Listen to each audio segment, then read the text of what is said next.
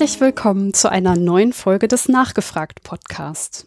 Ich bin Michi und ich begrüße euch heute zu meiner 50. Folge und ähm, freue mich auch schon mega drauf. Ich bin sogar ein bisschen aufgeregt, denn das ist total irre, dass ich jetzt endlich die 50 geknackt habe. Und ähm, ich habe mir für die 50. Folge gedacht, dass äh, wir mal ein Thema durchgehen, das mich eigentlich schon die ganzen 49 anderen Folgen auch schon begleitet. Denn die Frage nach der Kommunikation mit Personen, die an Esoterik glauben, die Verschwörungsmythen verfallen oder generell fanatisch mit unwissenschaftlichen Theorien umgehen. Das ist etwas, was bei jedem Thema irgendwie wieder auftaucht. Wir stellen uns alle die Frage, wie kann man mit Menschen kommunizieren, die sich in solche Theorien reindrehen, die ähm, Impfgegner sind, die an ja Dingen glauben, die von der Wissenschaft nicht belegt sind. Und ähm, gerade in der zweijährigen Corona-Pandemie haben sich jetzt super viele Menschen so rauskristallisiert, die in irgendeiner Form ähm, an sowas glauben. Und ähm, auch in Familien und Freundeskreisen taucht das auf. Und wir sitzen sicherlich alle jetzt auch schon öfter mal da und fragen uns, was können wir denn jetzt tun? Auch für dieses Thema habe ich mir natürlich ganz tolle Gäste eingeladen. Ich begrüße ganz herzlich Ulrike Schießer und Holm Hümmler. Herzlich willkommen. Hallo. Hallo aus Wien. Hi, ich freue mich super, dass ich mit euch meine 50. Folge aufnehmen kann. Ähm, ich bin sogar ein bisschen aufgeregt und vielen Dank, dass ihr euch die Zeit nehmt, dieses Thema mit mir zu behandeln. Ja, gerne. Danke, dass du uns eingeladen hast. Sehr gerne. Es ist ja auch so, dass ich mit beiden von euch schon ähm, in diesem Podcast äh, Themen behandeln durfte. Ulrike, wir beide haben ja über Sekten gesprochen. Das passt ja auch total gut zu äh, deinen, ja, zu deinen Qualifikationen. Du bist nämlich Psychologin und arbeitest an der Bundesstelle für Sektenfragen. Wir haben in der Folge darüber gesprochen, wie Menschen ja in diesen Sumpf geraten, was das für Denkmuster sind, ähm, ja, wie so esoterische Theorien auf die menschliche Psyche wirken. Und das sind ja alles so Dinge, mit denen du dich in deinem Alltag beschäftigst, nicht wahr? Genau, genau. Und Verschwörungstheorien sind eben auch ein Teil unserer Arbeit und generell diverse ja, extremistische und sonderbare Denksysteme. Und das Schöne bei deinem Job ist ja auch, dass du dich ja auch damit beschäftigst, wie quasi Leute aus diesem Sumpf auch wieder rauskommen. Also das heißt, wie funktionieren Umdenkprozesse und wie kann man vielleicht jemanden dann in diesen Szenen auch erreichen? Das ist doch auch etwas, womit du dich viel beschäftigst, oder? Ja, die häufigste Frage ist ja, wie hole ich diese Person da raus? Das wird immer wieder gestellt. So, wie, man hat den Eindruck, jemand ist in einer Gruppe, die ihm nicht gut tut oder macht etwas, denkt etwas, was man den Eindruck hat, das ist schädlich für die Person und wie, wie kann man die, ja, dazu bringen, umzudenken? Das ist so das ganz äh, Zentrale eigentlich meiner Arbeit. Ja, Holm, und äh, zu dir? Du bist äh, Physiker und eine feste Größe in der Wissenschaftskommunikation. Ähm, bei dir geht es ja vor allem äh, um Aufklärung in Sachen antiwissenschaftliche Theorien. Ähm, dein Blog Quantenquark, ähm, da klärst du auf, wie das mit der Quantenmechanik wirklich ist, wieso die EsoterikerInnen sich gerne dieser Theorien bedienen und ähm, was daran eben nicht wissenschaftlich ist und auch antiphysikalisch. Andere Beispiele sind zum Beispiel Einsteins Theorien. Ähm, du erklärst, wie, wie die Physik wirklich funktioniert. Aber auch andere antiwissenschaftliche Theorien werden von dir debunked. Du bist Buchautor und hast schon einige Bücher zu den Themen rausgebracht und man kommt eigentlich an äh, deinen Werken in der Wissenschaftskommunikation nicht vorbei. Naja, sehr, sehr viele. Also es sind jetzt drei äh, mit dem, was wir zusammengeschrieben haben, die Ulrike und ich. Aber naja, aber es sind ja schon Standardwerke für uns in unserer Szene und auch sehr wichtige Bücher aus meiner Sicht. Ja, das freut mich natürlich, ja. Außerdem ähm, bist du ja schon jetzt das dritte Mal bei mir in der Sendung. Ähm, in der ersten Sendung mit dir haben wir eben über äh, Quantenmechanik gesprochen und wie die Quantenmechanik ähm, in der Esoterik oft fälschlicherweise benutzt wird, um ihr zum Beispiel auch einen wissenschaftlichen Anstrich zu verleihen. Da haben wir mal so ein bisschen uns diese Szene angeschaut. Und ähm, in der zweiten Sendung, ähm, in der du bei mir zu Gast warst, ging es um ja, Esoterik und die Verbindungen zu rechten Ideologien. Eine aus meiner Sicht immer noch sehr wichtige Folge und auch nach wie vor hochaktuell. Und ähm, jetzt freue ich mich natürlich sehr, dass du ein drittes Mal zugesagt hast und dann auch noch in meiner 50. Folge nochmal zu mir in die Sendung kommst. Ja, gerne. Ich habe euch natürlich nicht nur eingeladen, ähm, weil ihr in euren Gebieten super gut seid, sondern auch, weil ihr jetzt gerade ganz aktuell euch mit dem Thema auseinandergesetzt habt. Ihr habt nämlich das Buch Fakt und Vorurteil rausgebracht, in dem es genau darum geht, wie man mit EsoterikerInnen und Verschwörungsgläubigen kommunizieren kann. Genau, ja. Also ja, wobei wir das ja eigentlich schon vor zwei Jahren begonnen haben. Also das ist eigentlich schon lange vor der ganzen Corona-Pandemie äh, war das eigentlich schon der Plan. Und wir arbeiten also, seit, also wir haben ungefähr zwei Jahre daran gearbeitet. War das quasi so ein bisschen ähm, Zufall, dass dann das Thema noch aktueller wurde? Oder habt ihr diese Aktualität auch schon, also habt ihr das erwartet, dass das irgendwann passieren wird? Ja, also grundsätzlich kann man, glaube ich, sagen, dass die, dass die ähm, wir natürlich nicht damit gerechnet haben, dass sowas jetzt in, in dem Ausmaß kommt, aber dass grundsätzlich das Thema aktuell sein wird und aktuell bleiben wird, äh, ich glaube, da kommt man, äh, da, da musste man jetzt kein Prophet dafür sein. Ähm, Verschwörungsglauben hat äh, eine Rolle gespielt über die letzten Jahre, ist politischer geworden über die letzten Jahre, ähm, auch schon vor der Pandemie. Und das wird sicherlich äh, mit Themen wie Klimawandel oder sowas in den nächsten Jahren nicht vorbei sein. Insofern, äh, das wird bleiben und die, die Themen werden bleiben und die Esoterik wird auch bleiben und ja, religiöse problematische Gruppen werden auch bleiben, auch wenn sich da Strukturen vielleicht geändert haben gegenüber der Zeit vor 20, 30 Jahren. Aber das grundsätzliche Problem ist einfach immer noch da. Was war denn das Ziel mit dem Buch? Was wolltet ihr erreichen? Also für mich war das eben diese Frage, die immer gestellt wird von den Angehörigen. Bei mir sind es ja meistens Angehörige, die anrufen, weil das sind die, die den größten Leidensdruck haben. Die Personen selber, die betroffen sind, die sind ja oft ganz zufrieden, die haben so das Gefühl, endlich haben sie die Theorie gefunden, die alles erklärt und die Gruppe, die ganz fantastisch ist. Und das Umfeld ist eher das, äh, was leidet und was, äh, die, was die Problematik erkennt.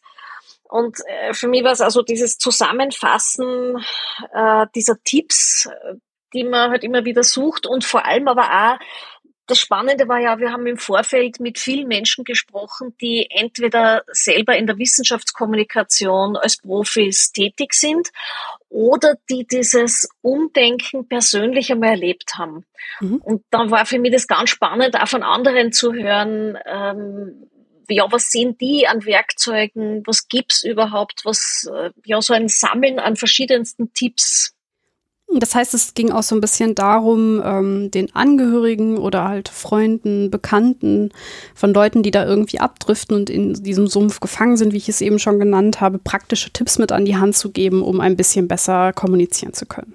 Genau, ja, es geht um, um Angehörige. Ähm, äh, also ich muss ganz ehrlich sagen, also ich werde sowas ja typischerweise nach Vorträgen gefragt.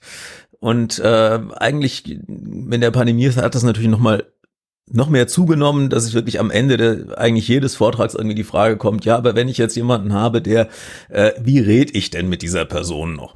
Mhm. Und meistens geht's da natürlich um Angehörige, äh, das passiert aber auch im Freundeskreis, aber es gibt durchaus auch Leute, die sich Gedanken machen, wie sie äh, an der Öffentlichkeit, also beispielsweise im Internet äh, mit ja. solchen äh, Personen umgehen oder mit solchen Meinungen umgehen. Und da ähm, muss man eben auch zunächst mal sagen, die Situationen sind halt nicht unbedingt gleich und ähm, eine Zielsetzung äh, bei einem Gespräch im Internet kann was völlig anderes sein als eine Zielsetzung, die ich habe, wenn ich mit einem Angehörigen spreche, der möglicherweise seine Gesundheit gefährdet. Ja, wir reden die ganze Zeit von solchen Leuten. Ähm, wer sind denn solche Leute? Ähm, was sind das für Personen, die ihr in eurem Buch da ansprecht? Oder was sind das vielleicht auch für Meinungen? Vielleicht sind es ja gar nicht unbedingt nur Personen die Beobachtung ist, glaube ich, und das ist auch in gewisser Weise spannend, ob, wenn man sich die Geschichten anhört, auch die, die Fälle, mit denen wir gesprochen haben, ob man mit jemandem zu tun hat, der sich in äh, Verschwörungsdenken verstrickt hat oder mit jemandem, der an esoterische oder, oder paranormale Dinge geglaubt hat äh, oder jemanden, der in irgendeinen grenzwertigen religiösen Kontext geraten ist. Ähm, die Denkstrukturen, die Mechanismen, die da am Werk sind, sind sich letztlich relativ ähnlich und auch die, die Umdenkprozesse, über die man da wieder rausfindet, äh, sind sich relativ ähnlich. Also da äh, sind eigentlich die Unterschiede viel, viel kleiner, als man auf den ersten Blick erwarten müsste und deswegen kann man das eben auch relativ schön zusammen bearbeiten und dann ist man natürlich bei der Frage, wie formuliert man eigentlich einen Oberbegriff für Verschwörungsgläubige, Esoteriker, Alternativmedizin-Anhänger äh, und, äh, und möglicherweise auch noch Politiker politische Extremisten. Ähm, das äh, ist etwas, was sich sozusagen auch so ein bisschen durchzieht, äh, weil man natürlich in dem Kontext jetzt nicht sagen will, die Schwurbler oder sowas. Also das ist äh, es ist tatsächlich nicht ganz einfach, äh, diesen, diesen Komplex von Menschen, die aus diesem oder jenem Grund und möglicherweise auch nur bei einzelnen Themen wissenschaftliches Denken ablehnen, äh, irgendwie in, in einem Begriff zusammenzufassen, obwohl die Mechanismen, die da im Werk sind, sich relativ ähnlich sind. Habt ihr denn einen Begriff gefunden? Nein, nicht wirklich. also, ich glaube, das war auch, glaube das Schwierigste im ganzen Buch war überhaupt einen Titel zu finden. Also da haben wir am meisten gerungen. Geworden ist es ja Kommunikation mit EsoterikerInnen, Verschwörungsgläubige und Fanatikern. Genau, wobei wir auf dem, auf dem Titel ganz bewusst nicht gegendert haben, äh, um äh, auch so ein bisschen äh, die das Klischee der Esoterikerin da nicht noch nach vorne zu schieben. Das, ähm, wir haben es wir haben's im Text ja natürlich auch gemacht, aber, äh, aber ja, auf dem Titel haben wir dann ganz bewusst davon Abstand genommen, weil eigentlich äh, man, man dann sehr, sehr nah an, an äh, fragwürdigen Klischees dran, dran sind. Äh, ja. Ähm, wir haben auch, auch ein Einhorn auf dem Titel. Es waren da wirklich heiße Diskussionen. also, ja, die Diskussion, soll man gendern, wie gendern man es, welche Farben verwenden für, wir, für die Personen, um genau das, äh, nicht in diese Falle zu treten. Also das waren eigentlich die schwierigsten Entscheidungsfindungen, ähm, wie wir den Titel, ob wir da jetzt Esoterikerinnen, Fanatikerinnen gendern oder nicht und ob das Einhorn rosa sein darf oder ob das orange sein muss und ja, das also waren Überlegungen. Ja, es ist ja auch, ähm, wie gesagt, ich habe euer Buch ja auch äh, gelesen, noch nicht ganz, weil ich habe es erst seit zehn Tagen, aber dennoch ähm, erstmal ähm, hat es mir sehr viel Spaß gemacht und es sind wirklich sehr viele Tipps drin und wir werden das jetzt ja, glaube ich, auch noch mal ein bisschen aufdröseln. Ähm, Holm, du hast gerade gesagt, ähm, dass sich die Denkmuster von ähm, diesen einzelnen äh, Gruppen, die ja auch in eurem Untertitel drinstehen, sehr ähneln. Ähm, wir haben über EsoterikerInnen, Verschwörungsgläubige und FanatikerInnen gerade gesprochen. Ähm, kannst du das noch mal genauer erklären? Was, was ist da, was da so ähnlich ähnlich ist. Ja, also letztlich ist das, glaube ich, was dahinter steht, das Bedürfnis, äh, eine wahnsinnig komplexe und unsichere Welt in, in einfache Kategorien zu packen. Ähm, und das Gefühl, in dem Moment, wo man das getan hat, eine, eine ganz besondere, einen ganz besonderen Durchblick erlangt zu haben, den andere auch nicht haben. Ich glaube, das ist was, was diese Gruppen relativ stark verbindet und ähm, was auch ganz viel von der Motivation ausmacht, warum man sich da drin irgendwie wohlfühlt in so einem Konstrukt. Und dann ähm, äh, ist es natürlich auch entsprechend schwer, äh, jemanden aus, äh, aus, diesem, aus dieser Blase dann wieder rauszuholen. Was, weil das natürlich auch alle möglichen gesellschaftlichen Folgen hat. Man spricht dann eben bevorzugt mit Leuten aus, äh, aus seinem Umfeld. Das ist bei religiösen Gruppen häufiger, denke ich, so, dass man sich da aktiv abkapselt ähm, bei Verschwörungsgläubigen ist es wahrscheinlich auch häufig so, dass einfach andere Leute dann irgendwie sagen, äh, wenn der ständig mit seinem Querdenkerkram hier ankommt, dann will ich mich mit dem auch gar nicht mehr beschäftigen und ich treffe mich nicht mehr mit dem. Aber der, der Effekt, dass die Leute sich letztlich immer mehr in ihrer eigenen Blase bewegen und auch Meinungen von außen gar nicht mehr so wahrnehmen, ähm, der ist äh, letztlich dann wieder relativ, äh, relativ übereinstimmend. Ist es denn ähm, durch die ganze, äh, also ist, es, ist der Grad der Schlimme der Ablehnung der wissenschaftlichen Theorien in irgendeiner Form da wichtig? Ähm, weil es ist ja nicht immer von Anfang an so, dass die Leute sich abkapseln, sondern das ist ja ein Prozess. Also ähm, wie, wie würdest du das bewerten? Oder wie würdet ihr das bewerten? Naja, es ist auf der einen Seite natürlich der Grad, wie weit man da eintaucht. Auf der anderen Seite ist es aber auch ein zeitlicher Effekt, ähm, weil natürlich auch die Leute, die ganz tief in sowas drin sind, haben ja mal irgendwann am Anfang gesteckt und haben ja. irgendwann mal nur so an der Oberfläche gestochert. Und ganz viele finden dann halt irgendwie wieder raus und manche finden sich halt, finden halt erstmal nicht wieder raus. insofern äh, hat es, glaube ich, äh, ja, also ist es auch ein Unterschied, ob jemand auf dem Weg in diese, in dieses System rein ist, möglicherweise schon auf seinem persönlichen Weg aus diesem System wieder raus.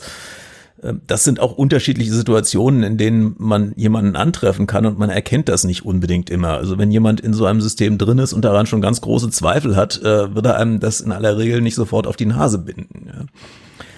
Ähm, aber, aber so diese, diese, diese Abkapselung, glaube ich, bei Leuten, die das sagen wir mal, mit einer gewissen Intensität praktizieren, ist was, was dann eben auch immer wieder auftritt und was bei allen diesen Gruppen in der einen oder anderen Form auftritt. Ich denke mal, es ist, ob jemand sich nur für Astrologie interessiert, ist jetzt natürlich ein, sag mal, weniger tragisch, als wenn jemand eine Krebsbehandlung abbricht und stattdessen irgendeine windige Misteltherapie beginnt, das hat natürlich ganz andere Konsequenzen mhm. und ein anderer Schweregrad. Ähm, nur hängen diese Dinge oft zusammen. Also wer beginnt auf einer Seite ähm, irrationale Denksysteme zu glauben, da ist es dann oft äh, so ein ja, Weg, dass es dann mehr wird.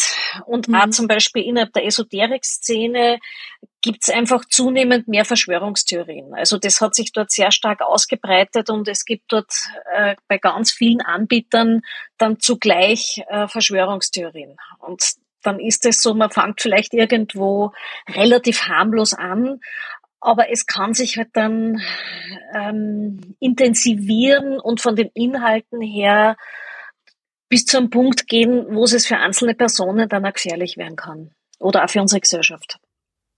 Glaubt ihr, dass die Art, wie ähm, man mit diesen Personen spricht, eine Rolle spielt, ob sich jemand radikalisiert oder nicht? Also kann ich überhaupt da irgendwie eingreifen, wenn ich jetzt Freundin, Freund betrachte und ähm, da jetzt man redet regelmäßig, habe ich da einen Einfluss? Na, Im Prinzip bieten ja diese äh, Weltanschauungen etwas, was eine Person gerade sucht. Und das kann sein, entweder eine Lösung für ein Thema, für ein gesundheitliches Problem. Es kann aber auch einfach nur Teil einer Gruppe sein, einer Gemeinschaft oder dieses Versprechen, wir sind was ganz Besonderes und du bist auch was ganz Besonderes, wenn du bei uns bist. Äh, du bist eine Prinzessin, eine Wiedergeborene und wir sind alle Seelen aus Atlantis und wir sind die zukünftigen Lichtbringer der Welt und ganz, ganz wichtig und ganz bedeutend. Also so ähm, Anerkennung, positives Feedback von einer Gemeinschaft, äh, eine, einen, etwas wie eine sinnhafte Tätigkeit haben, sich wichtig zu fühlen, zugehörig gefühlen. Also das sind so äh, Bedürfnisse, die dort erfüllt werden. Das heißt, man, man beginnt nicht mit der Idee, will mir da jetzt irgendwie ähm, radikalisieren, das, äh, das kann erst vielleicht ganz am Schluss da stehen, sondern im Prinzip ist es am Anfang ein Bedürfnis, das erfüllt wird. Und das Schwierige ist eben, wie man das ähm, als Betroffener also, oder als, äh, als Angehöriger zum Beispiel, äh, ist es oft erst spät, dass man das überhaupt so richtig mitbekommt. Aber selbst wenn, ähm, wie kann ich für jemanden diese Bedürfnisse adäquat anders erfüllen? Also das mhm. ist ja ähm, ich habe das ja gar nicht so bei der Hand, dass ich jetzt sagen, ich, ich gebe dir jetzt eine andere Gemeinschaft, wo du Zugehörigkeit hast, oder ich gebe dir was anderes, wo du dich wichtig und bedeutend und äh, gehört fühlst. Ulrike, würdest du sagen, dass die äh, Gemeinschaft oder eine Gruppe, die einen da in diesen Ideen bestärkt, immer ein essentieller Bestandteil ist? Oder kann man das quasi auch für sich alleine entwickeln? Also sehr häufig ist es schon in irgendeiner Form Community. Mhm. Also dieses Wissen, ich bin nicht alleine und andere denken so wie ich beim Einstieg ist es auch oft so, dass jemand über eine Freundin, Freund, die sagen, hey, du, da ist eine Veranstaltung, komm doch einmal mit, das wäre was für dich. Also, dass sogar am Beginn eher diese Beziehung im Vordergrund steht oder die Gemeinschaft und die Lehre vielleicht gar nicht so wichtig ist. Ähm, und auch äh, jemand, der jetzt nur im Computer sitzt und für sich dahin recherchiert, ist es trotzdem so ein äh, Gemeinschaftsgefühl, sich nicht allein zu fühlen und zu merken, aha, schau, diese Theorie, selbst, selbst die schrägste, verrückteste Verschwörungstheorie findet sich irgendwo eine Community dafür, die sagt, ja, du bist willkommen, genau, endlich hast du die Wahrheit entdeckt, genau so ist es. Wenn ich jetzt gerade an die Corona-Pandemie denke, dann habe ich ähm, auch schon von einigen Fällen mitbekommen, wo ähm, sich zum Beispiel die Mütter oder die Väter, die Onkel oder die Tanten als einzige in dieser Familie zum Beispiel nicht impfen lassen und dann den Zorn der ganzen Familie auf sich ziehen. Also man ist dann quasi so ein bisschen äh, zum Außenseiter geworden. Wie passt denn so ein ähm, Fall in ähm, diese Idee, dass es da eine Gemeinschaft braucht? Oder ist es dann quasi so die Internet-Community? Oder was, was passiert da in diesen Mechanismen? Ja, das ist dann die andere Gemeinschaft halt und das ist eben auch ganz häufig das Problem. Ähm, und, und das ist, das ist letztlich in gewisser Weise auch eine, eine, eine Verantwortung der Familie oder eine, ja, äh, wo eine Familie auch wichtig sein kann, wenn jemand dann versucht, da wieder rauszufinden. Wenn sich jemand nämlich so völlig äh, isoliert hat und völlig abgelöst hat, dann ist eben diese Internet-Community oder die Freunde, die ebenfalls diesem Verschwörungsglauben anhängen, das sind dann eben das Umfeld, das man noch hat. Und wenn man sich mhm. davon dann löst, dann besteht halt die große Gefahr, dass man da in ein ziemlich tiefes Loch fällt. Deswegen äh, kann da eben gerade der Familie oder engen Freunden auch eine Rolle zukommen, Leute irgendwie aufzufangen, wenn sie da wieder rauskommen. Äh, es ist nur ein Unterschied, ob man sagt, ich fange jemanden auf, wenn er da wieder rauskommt, oder ich versuche ihn da rauszuziehen. Das zweite wird in vielen Fällen sehr, sehr schwierig sein oder nicht gelingen. Wie würdet ihr das denn beschreiben? Ähm, wie funktioniert das, dieses andere Weltbild aufbauen, dieses völlig abkapseln? Was passiert da psychologisch betrachtet bei den Menschen, ähm, wenn die sich quasi so ihre eigene Welt aufbauen? Was bedeutet das? Naja, zum einen ist ja in manchen speziell in der Esoterik in manchen Richtungen ganz stark die Idee, die Wirklichkeit ist das, was du dir vorstellst. Also die Welt wird durch deine Gedanken erst erzeugt. Also die haben von Anfang an schon so eine realitätsverleugnende Grundeinstellung. Also reich wird man, wenn man sich Geld wünscht oder ähm, man umgibt sich mit Reichtum und wird dann automatisch reich. Also das ist Gesetz der Anziehung zum Beispiel. Oder man wird krank, weil man Angst hat vor Krankheit. Und man wird gesund, wenn man einfach positiv denkt. Also das ist jetzt ein bisschen vereinfacht dargestellt, aber äh, da ist ja schon in den Lehren an und für sich ähm, sehr viel Realitätsverleugnendes eigentlich drinnen. Oder vielleicht eine mhm. ganz vereinfachte Welt, die oft wirklich wie, wie eine kindliche Vorstellung ist. Ähm, wenn ich das und jenes tue, dann ähm, kann ich mein Leben steuern. Ich habe dann sowas wie eine Fernbedienung für, für mein Schicksal in der Hand.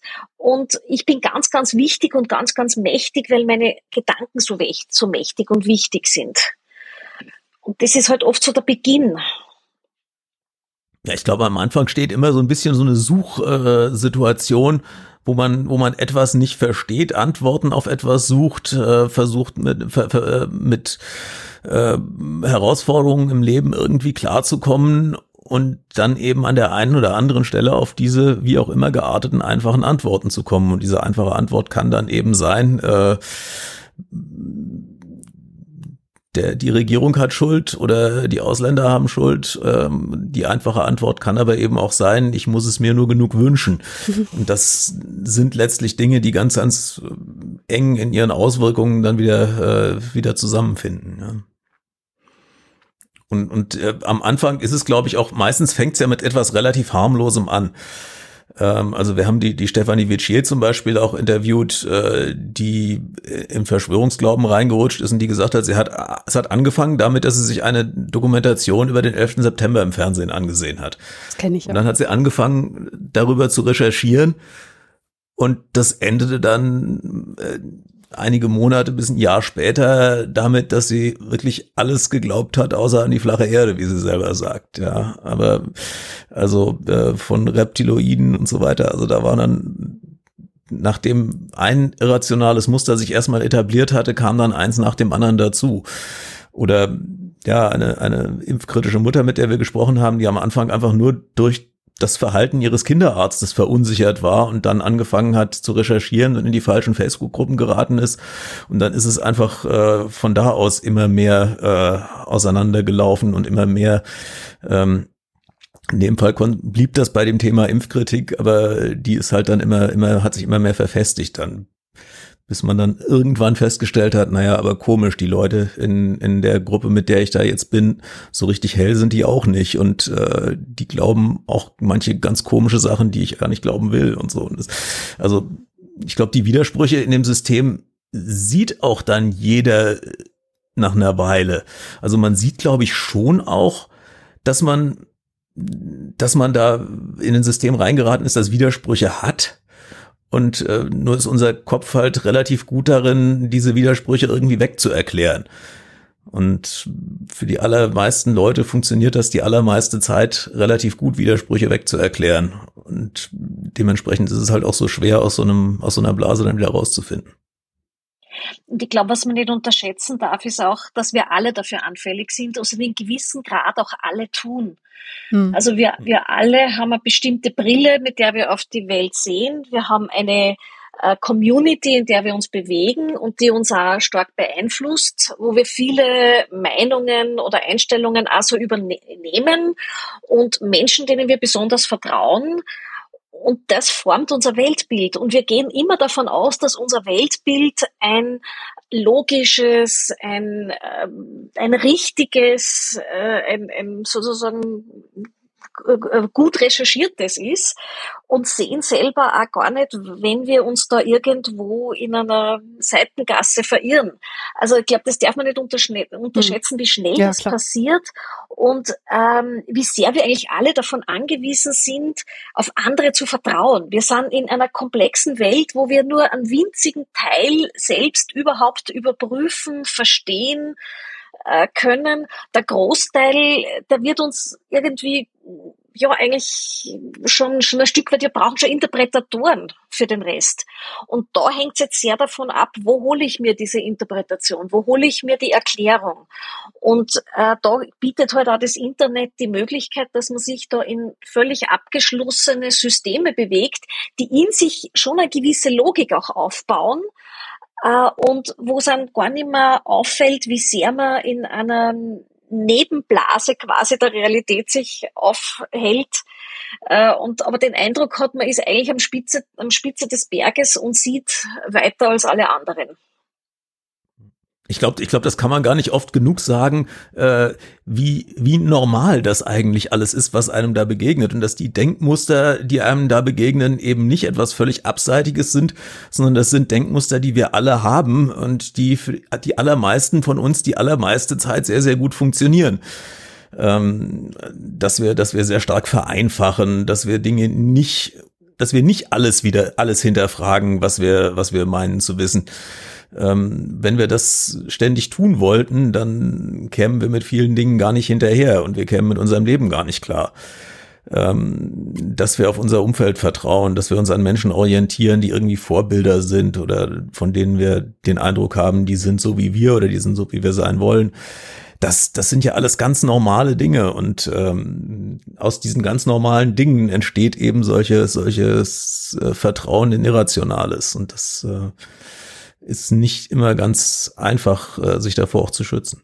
Wir wissen ja, was passiert, wenn ähm, Menschen äh, ihrem Selbst und ihrem eigenen Weltbild nicht mehr vertrauen. Also ich denke jetzt um psychische Störungen. Wenn jemand sich ständig unterschätzt, ständig irgendwie an sich selber zweifelt, dann wird das ja schnell krankhaft. Deswegen ist es ja auch eigentlich natürlich wichtig, dass jemand da ein gewisses Vertrauen ähm, an den Tag legt, an sich selber, aber auch an andere, Ulrike, wie du ausgeführt hast. Aber jetzt habt ihr beide so ein bisschen angesprochen, dass ähm, diese Personen ähm, irgendwann anfangen, ähm, Theorien zu glauben, Menschen zu vertrauen, die ihnen irgendwas erzählen. Aber wenn es dann um nachgewiesene Dinge geht, wissenschaftlich nachgewiesene Dinge wie zum Beispiel die Corona-Impfung oder anderes, ähm, dem wird dann nicht geglaubt. Wie gehen diese vermeintlichen Gegensätze zusammen, dass man auf der einen Seite sehr leichtgläubig ist, so möchte ich es jetzt mal nennen, und auf der anderen Seite ein hohes Maß an Skepsis an den Tag legt, ähm, wenn es dann um nachgewiesene Dinge geht.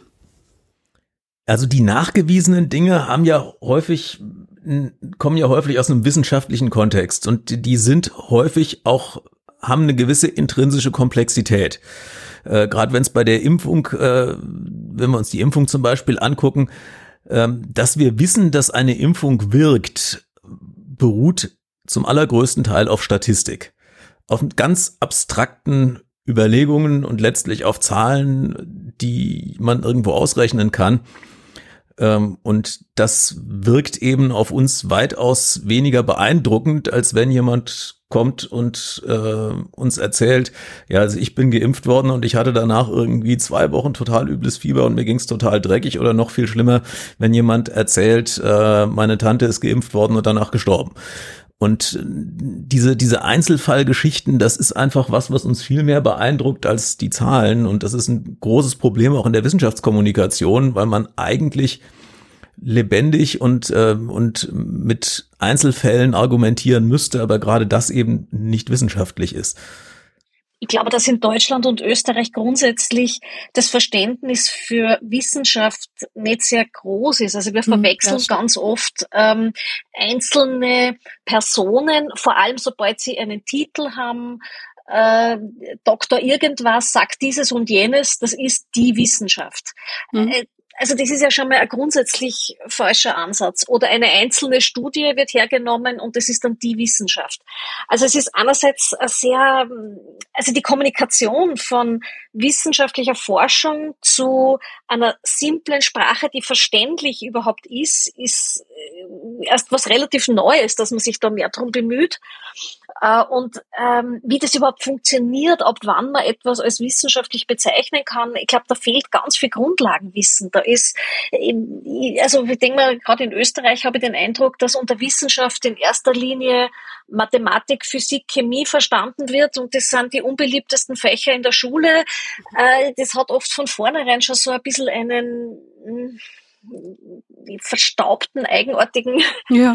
Eindruck und es ist nicht so positiv aufgeladen. Und zugleich wird es aber ganz gern immer benutzt, wenn man es brauchen will. Also da benutzt ja auch durchaus in die Esoterik verwendet dann auch gern so Ausdrücke wie ähm, Forschungsstelle für äh, irgendwie Schwurbel, Schwurbel, irgendwas. Mhm. Also das wird dann schon immer ganz gerne verwendet oder betreibt Forschung in Bioenergetik. Ähm, aber da, da wird es dann wieder hergenommen und im nächsten Moment wird es dann wieder total verteufelt als die böse, kalte Wissenschaft, die uns letztendlich nur Probleme bringt. Das heißt, wir haben ähm, auf der einen Seite ähm, Aussagen, Dingen, denen man gern glauben möchte, weil sie positiv aufgeladen sind, weil man das, was da passiert, auch besser versteht, weil man da eine Gemeinschaft findet und auch andere Bedürfnisse einfach bedient werden. Dann hat man auf der anderen Seite etwas sehr Kompliziertes, ähm, etwas, was vielleicht auch ein paar Jahre lang ähm, etwas äh, zu kompliziert erklärt wurde, wo die äh, WissenschaftlerInnen auch nicht so drauf geachtet haben, dass man die Leute mitnimmt. Etwas, was auch schwer zu greifen ist. Also ähm, wenn man die wissenschaftliche Methode anguckt, so dieses zum Ziel irren, ne, dass man mal seine Meinung ändert, das ist ja auch in der Bevölkerung gar nicht so verbreitet als etwas Positives. Da komme ich zum Thema Fehlerkultur. Und das ist halt etwas, was für die Menschen so nicht leicht zugänglich ist und deswegen entscheidet man sich eher für die Seite, die positiv aufgeladen ist. Kann man das, was ihr gerade ausgeführt habt, so sagen? Ja, man kann es, glaube ich, sogar noch ein bisschen steigern. Also wenn wir uns das jetzt in der Pandemie angucken, da ist es ja wirklich äh, ganz extrem, weil da die Wissenschaft halt in vielen Fällen zunächst ja. mal auch einfach antworten musste, das wissen wir noch nicht. Ähm, und äh, wenn dann Leute kommen und sagen, ja, aber wir wissen das alles, dann äh, äh, steht die Wissenschaft erstmal schon mal etwas schlechter da. Und wenn dann die Wissenschaft noch kommt und sagt, ja, aber ihr müsst jetzt äh, Masken tragen und erstmal sechs Wochen zu Hause bleiben und äh, wir machen die Schulen zu und äh, oder dass äh, alles unter Berufung auf wissenschaftliche Ergebnisse eben angeordnet wird, teilweise auch unter Berufung darauf, dass die Wissenschaft eben sagt, wir können noch nicht ausschließen, dass das und das möglicherweise gefährlich ist, ähm, dann äh, ist es natürlich sehr bequem und dann ist es etwas, was man glauben will, wenn jemand ankommt und sagt, nö, nö, das ist alles ganz harmlos, das ist alles bloß vorgetäuscht und du musst dein Leben überhaupt nicht verändern, mach einfach äh, äh, mach einfach, was du willst. Und äh, die, die Regierung und die Leute, die dir sagen, du musst irgendwie äh, dich jetzt einschränken, das sind die Bösen. Ja, also das, ähm, das ist ja auch also da, da ist diese Vereinfachung ja nicht nur eine gedankliche, sondern das ist ja wirklich, das macht ja ganz unmittelbar mein Leben erstmal einfacher. Also Klar. Also natürlich, solange ich nicht krank werde. Okay, also dann haben wir jetzt so ein bisschen uns mal angeschaut, wie ähm, die Denkmuster sind, ähm, in was für eine ähm, abgeschlossene Nebenblase sich äh, Personen begeben, die diesen esoterischen Theorien, die den Verschwörungsmythen anhängen und auch antiwissenschaftlichen Thesen ähm, nicht abgeneigt sind. Wenn ich jetzt ähm, mit diesen Personen sprechen möchte und ähm, vielleicht da auch irgendwie diese Person erreichen möchte, was kann ich tun? Naja, wir haben ja da mit ein paar Menschen auch gesprochen, die selbst diesen Umdenkprozess erlebt haben. Und es gibt da nicht diese eine richtige Art der Kommunikation. Es hängt davon ab, in welcher Position stehe ich zu der Person. Ist es jetzt ein Gespräch? Ist es online? Äh, ich würde sagen, es gibt schon so einen gemeinsamen Nenner, der ist, ähm, ich kann mir nicht erwarten, dass ich durch ein Gespräch bei einem anderen Person eine totale Veränderung einer emotional tiefgreifenden Weltanschauung erreiche. Also das ist eine von vornherein zum Scheitern verurteilt und man muss immer nur bei sich ausgehen, äh, bei wirklichen ähm, wichtigen Werten, die wir haben, äh, grundlegenden Einstellungen, da würden wir durch eine Diskussion auch unsere Standpunkte üblicherweise nicht ändern. Äh, das heißt, es ist nicht so sehr ähm, eine Technik, die man, die man da lernen ähm, kann. Es ist eher der Zugang. Häufig hören wir, dass es hilfreicher ist, äh, einen menschlich freundlichen Zugang zu finden. Also, dass man versucht, äh, auf einer persönlichen Ebene zu erreichen. Also eher Fragen stellen, eher die Motive einer Person ansprechen und hinterfragen. Ähm, dass natürlich äh, einzelne Aussagen oder Fragen so Dauerbrenner sein können. Also dass ich so langfristig versuche, so ein kleine Risse zu erzeugen in diesem Denksystem. Aber die wirkliche Arbeit des Umdenkens muss bei der Person selbst stattfinden und das kann man halt von außen nicht ähm, einfach so steuern. Ich, kenn's, ich kann es vielleicht ein bisschen unterstützen, äh, ich kann zumindest verhindern, dass ich auch noch kontraproduktiv handle. Aber letztendlich ist es auch ein Fertigwerden mit dieser Hilflosigkeit und dem, ja, auch diesem Gefühl, nicht viel tun zu können. Das heißt aber auch, dass ich mich ja als Person, wenn ich in eine äh, Diskussion mit jemandem gehe, der eine komplett andere Meinung hat, als jetzt in diesem Fall meine Wenigkeit, muss ich mich auch als erstes mal davon verabschieden, ähm, da dogmatisch, ich will dich jetzt von oben herab bekehren. Ich mache es jetzt mal schon direkt ein bisschen provokant, ähm, sondern dass man mit einem, ja, mit, mit, einer menschlichen Art da reingeht und nicht halt so hier, du bist äh, sowieso total dumm und ich will jetzt deine Meinung ändern und denk jetzt gefälligst so wie ich. Ist das so ein bisschen das, was du gerade beschreiben wolltest?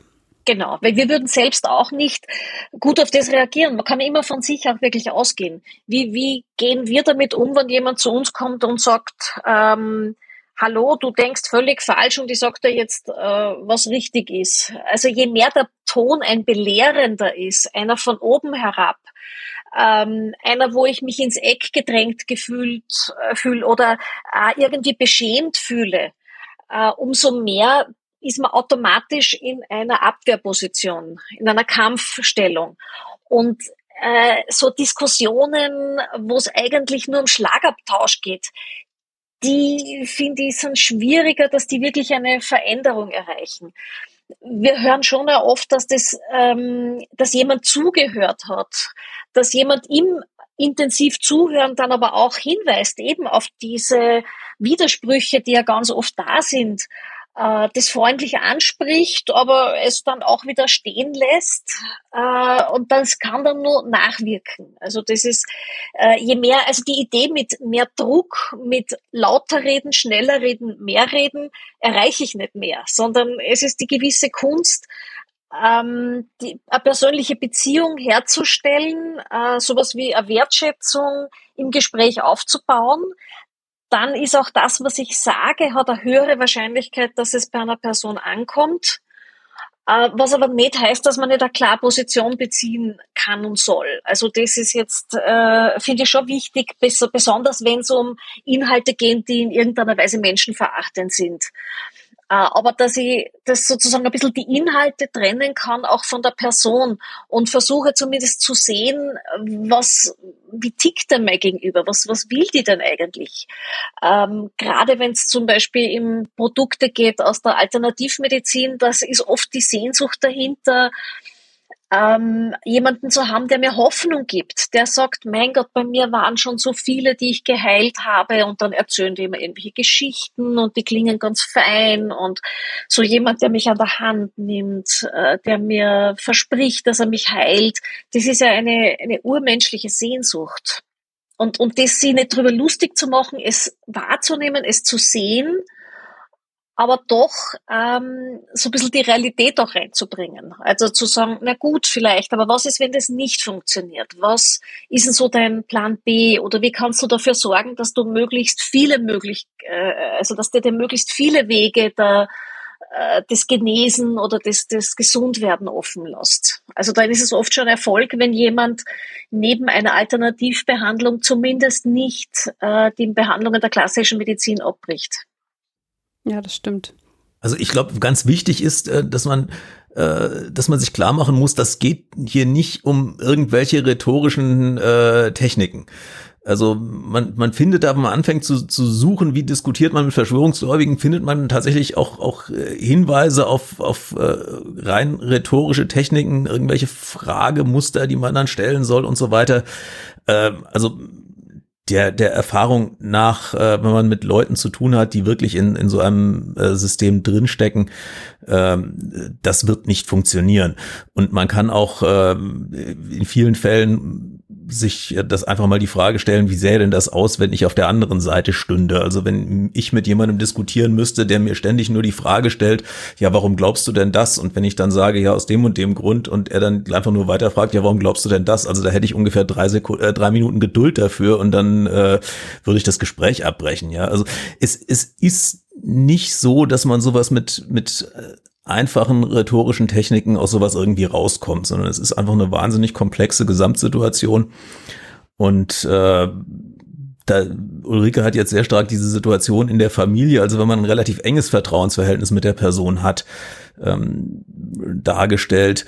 Das ist natürlich in dem Moment, wo ich eine Diskussion im Internet habe, wird vieles davon auch gar nicht mehr funktionieren. Und dann muss ich mir ganz häufig auch einfach die Frage stellen, hat es überhaupt Sinn, in dieses Gespräch reinzugehen? oder diskutiere, führe ich dieses Gespräch jetzt für die Person, mit der ich diskutiere, oder führe ich das gerade im Internet auch wichtig für möglicherweise Mitlesende? Ähm, das ist also eine ganz andere, eine ganz andere Position. Und äh, führe ich das jetzt mit dem Ziel, irgendjemanden zu überzeugen, oder führe ich das möglicherweise einfach nur mit dem, mit dem Ziel, dass ich jetzt äh, sagen wir mal, äh, ohne Gesichtsverlust aus der Situation auch wieder rauskomme. Auch das kann ja ein Ziel sein und ein Kriterium sein, an dem man sich dann orientiert. Ja. Das heißt ja jetzt eigentlich schon so zwei Punkte, die man ähm, beantworten sollte für sich selber, wenn man äh, mit jemandem zu tun hat, der in diese Richtung geht, wie wir es gerade diskutieren. Das eine ist, dass man die Beziehungsebene klar machen muss. Also welche Beziehung habe ich zu der Person? Ist es eine persönliche Beziehung, die schon da ist? Kann ich da irgendwo aufsetzen? Ähm, ist das ein Weg, diese Person zu erreichen? Oder will ich ähm, halt oder habe ich das noch gar nicht und muss erstmal gucken, ähm, ob ich da überhaupt irgendeine Chance habe oder nicht. Und das Zweite ist, man muss sich überlegen, was will ich denn hier eigentlich gerade erreichen? Will ich eine Person belehren? Will ich ähm, einfach nur irgendwie selber mein Selbstbewusstsein stärken oder halt ähm, mache ich diese Diskussion für jemanden, der zuhört, der mitliest, hast du gerade gesagt, ähm, Holm. Hm. Ähm, sind das so die zwei ersten Sachen, die ich mir, ähm, mit, de mit denen ich quasi äh, rumantieren muss, wenn ich mit jemandem kommunizieren möchte aus dieser Szene?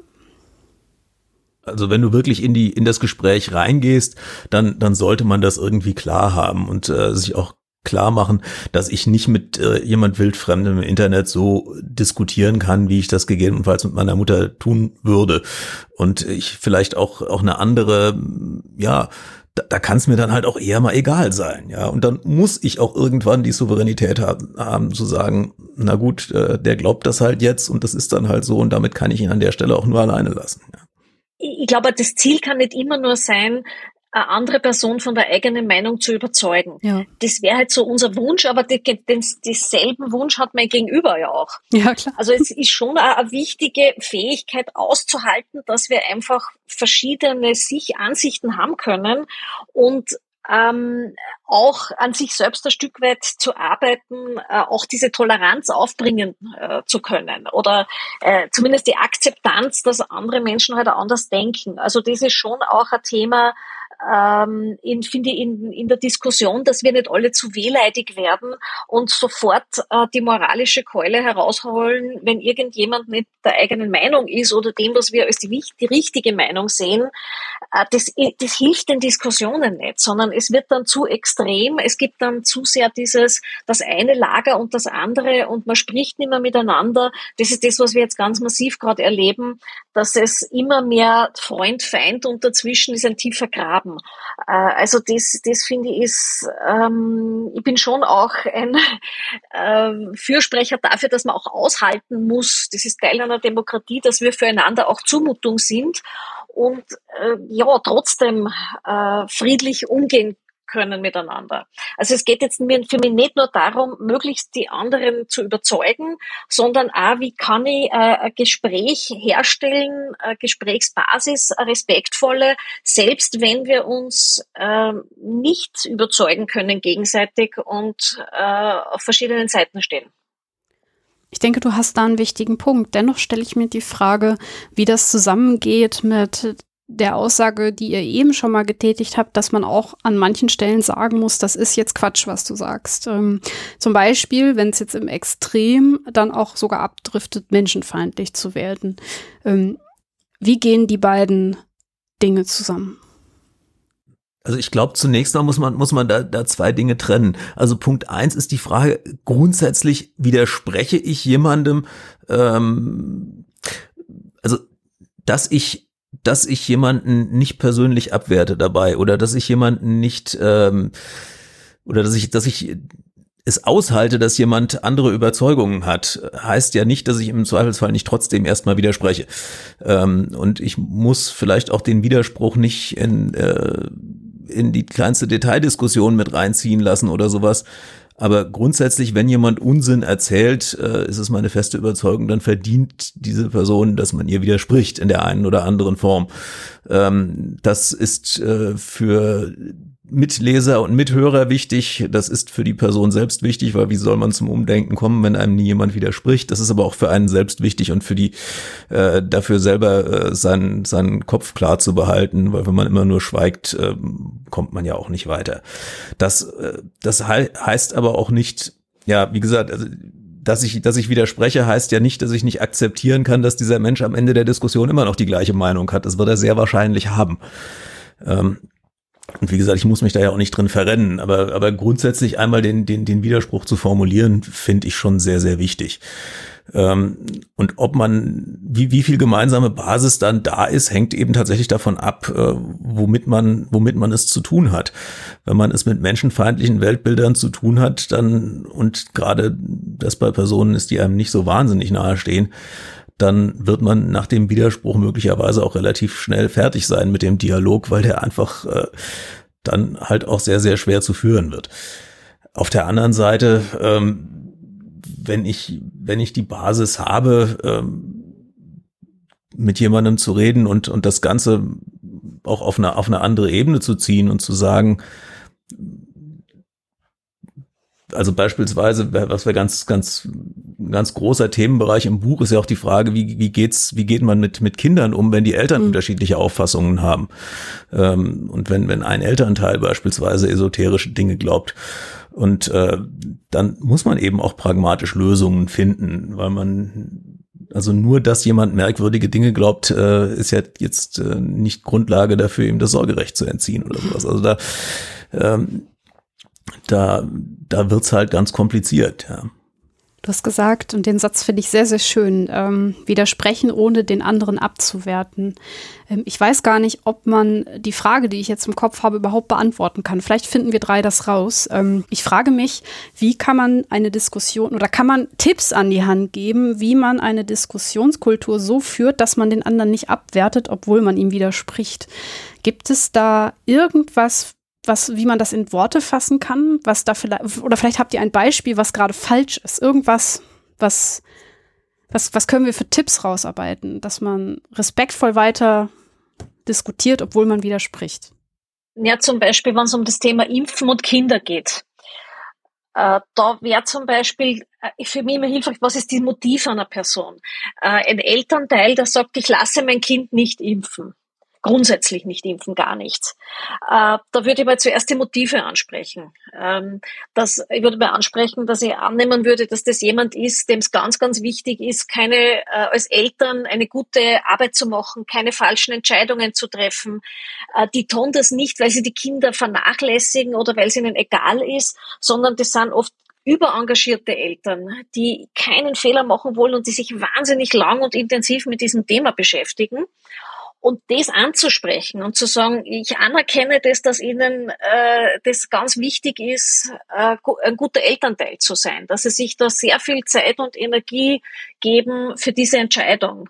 Aber gerade weil Sie äh, eine gute Entscheidung treffen wollen, finde ich, ist es ganz wichtig, dass wir das jetzt noch einmal genau durchgehen, weil, äh, wie gesagt, das wäre ähm, ja, ähm, wenn es wäre blöd, wenn gerade da das dann die falsche Entscheidung ist.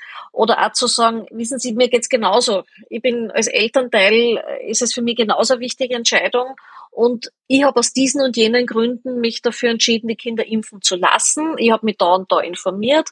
Aus den Gründen, äh, also darauf basiert meine Entscheidung. Äh, ich verstehe ihr Dilemma. Also so, wo ist dieser Common Ground zwischen uns beide? Das ist oft hilfreich, äh, aber zu, zu äh, das anzusprechen, was verbindet uns? Mhm. Und da findet man durchaus Sachen. Also bei den äh, Corona-Demos ist es ganz oft dieses Thema äh, Freiheit oder ich will nicht, dass mir jemand jemand äh, Dinge verbietet oder ähm, mir ist es ganz wichtig, mich selbst zu entscheiden. Äh, ich will keine Vor ich will das nicht vorgeschrieben bekommen. Ähm, das ist ja ein Wert, den ganz viele von uns ja erkennen und teilen. Also viele von uns reagieren sehr empfindlich, wenn man uns Optionen nimmt. Ähm, also, dass, dass man das einfach auch anspricht oder dass man ein gewisser Misstrauen vielleicht hat äh, und sagt, na, wer weiß, ob das stimmt, weil es gibt ja Skandale, es gibt ja ähm, Mauscheleien zwischen vielleicht Politik und Wirtschaft und es, äh, also das anzusprechen, dass da ein kritischer Blick darauf ist, dass Macht Kontrolle braucht, dass man das versteht, also dass man das teilt und dann immer erklären, wo kommt diese eigene Position aber her, wo nimmt man selber seine Sicherheit und seine Informationen her. Und wenn die Person das, was man dann gesagt hat, quasi als Bestätigung nimmt, also haha, ihr, ihr seid euch ja auch nicht sicher, was, was dann? Das würde ich dann sagen, ja, genau so ist es. Also das spreche ich an. Ich sage, wissen Sie was, ich bin ja keine Ärztin. Ähm, woher soll ich wissen, wie das genau funktioniert? Und für mich ist das alles ein bisschen ein Rätsel. Wie funktionieren Impfungen? Wie funktioniert irgendwas? Ist nicht mein Fachgebiet. Äh, ich bin auch angewiesen darauf, wie bei ganz vielen Themen in meinem Leben, dass ich mir auf das verlasse, was andere Experten sagen. Ich verstehe nicht wirklich, wie mein Auto funktioniert oder warum die Brücke hält oder nicht hält. Also ich muss mich ständig in meinem Leben äh, auf den Rat und das Fachwissen von anderen verlassen. Ja. Und wichtig ist, worauf vertraue ich? Also woran erkenne ich das? Wie, wie selektiere ich meine Informationsquellen. Und dann spreche ich mit der Person darüber, wie wir beide damit umgehen, wie schwierig es ist, in einer komplexen Welt Entscheidungen zu treffen. Und dann plötzlich haben wir was Gemeinsames. Wir haben beide dieses Dilemma. Und es ist nicht so, dass wir Feinde sind, sondern wir sind im Prinzip Menschen, die vor demselben Dilemma stehen. Wir sind auch beide krantig, wir sind verärgert, wir sind müde, wir wollen beide, dass die Pandemie vorbei ist. Es geht uns auf den Nerven, dass wir Einschränkungen haben. Wir machen uns alle Sorgen um die Kinder. Also dieses Verbindende. Und dann davon auszugehen, aber wo, wo gehen wir aber verschiedene Wege und warum? Und das gemeinsam zu analysieren. Also, dass wir nicht mehr so als Feinde, sondern dieses sozusagen von, der, von einer Metaebene gemeinsam unser Dilemma betrachten. Ja, ich glaube, ich glaube, was aber auch ganz, äh, um einfach noch mal noch einen kleinen Schritt zurückzugehen, äh, ich glaube, der erste Schritt dazu, jemanden äh, mit jemandem nicht abwertend zu kommunizieren, ist, dass man ihn für sich im Kopf nicht abwertet. Also und das ist das ist was, was was ich mir selber äh, auch immer wieder sagen ja, muss ja, in ja. solchen Diskussionen und was mir auch häufig schwerfällt.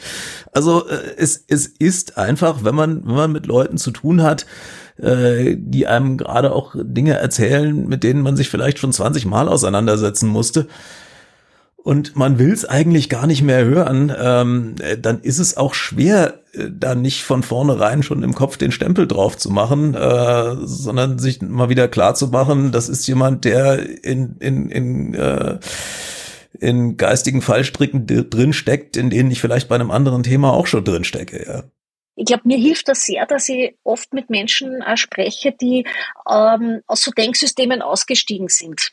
Mhm. Das ist ganz, ganz hilfreich. Also die selber irgendwann einmal extrem waren. Das kann jetzt sowohl ähm, rechtsextrem oder irgendwie religiös, äh, ähm, fanatisch und die mir dann oft auch so erzählen, wie sie dazu gekommen sind oder auch sagen, wo ich merke, wie die drunter leiden, wie die sich schämen, wie die damit kämpfen, mit dieser Fassungslosigkeit, wie habe ich mich so verändern können, was hat mich dazu gebracht und wie gehe ich jetzt damit um, ich bin ja blamiert von meiner ganzen Umfeld, was tue ich jetzt? Und wenn man das ein paar Mal erlebt hat und auch mitbekommt, dass das ganz normale, sympathische Menschen sind, wird dann das, ähm, ja, man, man, man kann es nicht mehr so leicht einteilen in die Idioten, sondern das stimmt so nicht, sondern das kann ganz schnell jeden von uns passieren. Und ich bin mir wirklich sicher, dass jeder von uns für irgendwas anfällig ist und unter den richtigen Umständen sich in irgendeiner dieser fanatischen Ideen hineinsteigern kann. Was auch wieder nicht heißt, dass ich verpflichtet bin, mit dem eine endlose Diskussion zu führen. Das darf man eben auch nicht. Ja. Also äh, ir irgendwo äh, ähm, dass, dass ich jemanden nicht abwerte, heißt nicht, dass ich notwendigerweise gerade bei Fremden meine Zeit darauf investieren muss, ewig mit denen zu diskutieren. Also das ist, ist mir auch wichtig. Ich, ja, ja, also ja. da werden wir auch gleich noch mal zu kommen. Ähm, das möchte ich auch noch mal äh, ansprechen. Ähm, Holm, wenn du erlaubst, ich würde gerne einmal zu dem zurückgehen, was Ulrike gerade noch mal gesagt und dann eine Nachfrage stellen. Nämlich dieses Thema Perspektivwechsel bei Menschen, die da schon rausgekommen sind. Du hast gerade gesagt, das hat dir unglaublich viel gebracht. Was waren das noch für Punkte, außer dass du festgestellt hast, dass wir alle irgendwie fehlbar sind und dass es auch nette Menschen sind? Ähm, was hast du noch lernen können? Ähm, wie funktionieren solche Perspektivwechsel? Wann denken Menschen um? Was ist das für ein Prozess, der da passiert? Also ganz häufig ist es ein Prozess, der über lange Zeit hinweg dauert. Also das ist äh, nicht von einem Moment auf den anderen, äh, die meisten beschreiben das, dass das über Monate oder auch Jahre oft geht und dass auch dieser Umdenkprozess einer ist mit mehr wie so Schleifen, also wo man, man beginnt zu zweifeln, dann ist aber dieser Zweifel auch so stressig, weil man dann plötzlich auf so viel, es, es hängt auf ganz viel dran, da hängt auf der ganze Freundeskreis dran, da hängt die Selbstachtung dran, dann wird der Zweifel wieder beiseite geschoben, dann wird er irgendwann aber doch wieder stärker. Also das ist oft ein, ein langes inneres Ringen, das nach außen nicht einmal sichtbar wird. Also wo von außen die Person sogar manchmal noch fanatischer wirkt, weil sie ähm, im Umgang mit diesem Zweifel äh, sozusagen sich noch mehr hineinsteigert und, und versucht äh, sozusagen noch ähm, ja, nach außen hin das nur, nur intensiver zu vertreten, äh, um das ein bisschen auch zu kaschieren, dass dieser Zweifel auftritt. Ich fand das in der Hinsicht wahnsinnig äh, spannend. Also die Interviews, die wir für das Buch geführt haben, waren mhm. ja, waren ja, äh, also für mich persönlich der Highlight des ganzen Schreibens, äh, das, das Highlight des ganzen Schreibens. Und, und äh, eine der Personen, die ich da interviewen durfte, war Susan Blackmore, eine britische ehemalige Parapsychologin. Mhm. Ähm, oder immer noch, also immer noch sehr Parapsychologie interessiert, aber eben aus einer skeptischen Perspektive. Ja. Und bei der hat dieser Umdenkprozess fünf Jahre gedauert. Und ich habe sie gefragt, äh, hätte dir irgendjemand irgendwas sagen können, dir in, dir in einer Diskussion irgendwas anbieten können, dass das schneller gegangen wäre? Und sie sagte, ja, aber das war doch total schnell. Hm. Das waren fünf Jahre. Also, äh, also das Hat sie denn was genannt, was ihr geholfen hätte? Nein, also sie hat auch, sie sagt auch, dass sie, sie hat mit niemandem gesprochen in der Zeit, äh, mit niemandem, der irgendwie kritisch war. Ähm, sie hat das alles mit sich selbst ausgearbeitet und ist letztlich rein nur über die Auseinandersetzung mit ihren eigenen experimentellen Ergebnissen dazu gekommen, dass sie sich irgendwann die Frage gestellt hat, ja, aber was ist denn, wenn das alles doch nicht existiert, was ich da suche? Und äh, und dann eben in, in diese Krise reingeraten ist. Und dann die zweite Krise letztlich hatte, nachdem sie schon ganz, ganz viele Zweifel hatte, als sie dann mit einem Kollegen zusammengearbeitet hat, der im Gegensatz zu ihr immer positive Ergebnisse hatte und immer diese Paraphänomene gefunden hat und dann festgestellt hat, äh, dass er seine Ergebnisse manipuliert, manipuliert hat. Hm. Also dann ähm, in dem Moment war dann bei ihr halt der Ofen aus, ja. Und das, äh, aber so solche Sachen kann man eben in, in einer Diskussion nicht herbeiführen. Und wie gesagt, sie sagt, es hat fünf Jahre gedauert, das war doch schnell.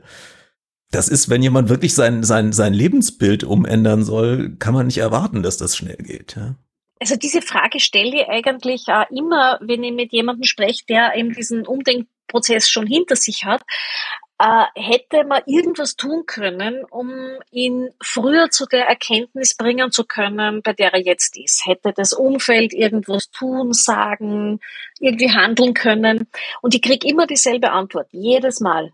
Die sagen immer, Nein, da hätte es nichts gegeben. Ich habe das selber erst erfahren müssen. Also das ist etwas, was nicht ein, eine intellektuelle Denkaufgabe ist, sondern das hat sehr zu tun mit einer Erfahrung, die man macht. Also oft ist das eine Erfahrung innerhalb der, der Gemeinschaft, in der sich die bewegen, dass sich da jemand nicht authentisch verhält. Also da ein Guru, der predigt irgendwie Liebe und Mitgefühl und verhält sich aber ganz äh, schäbig zu seinen Anhängern.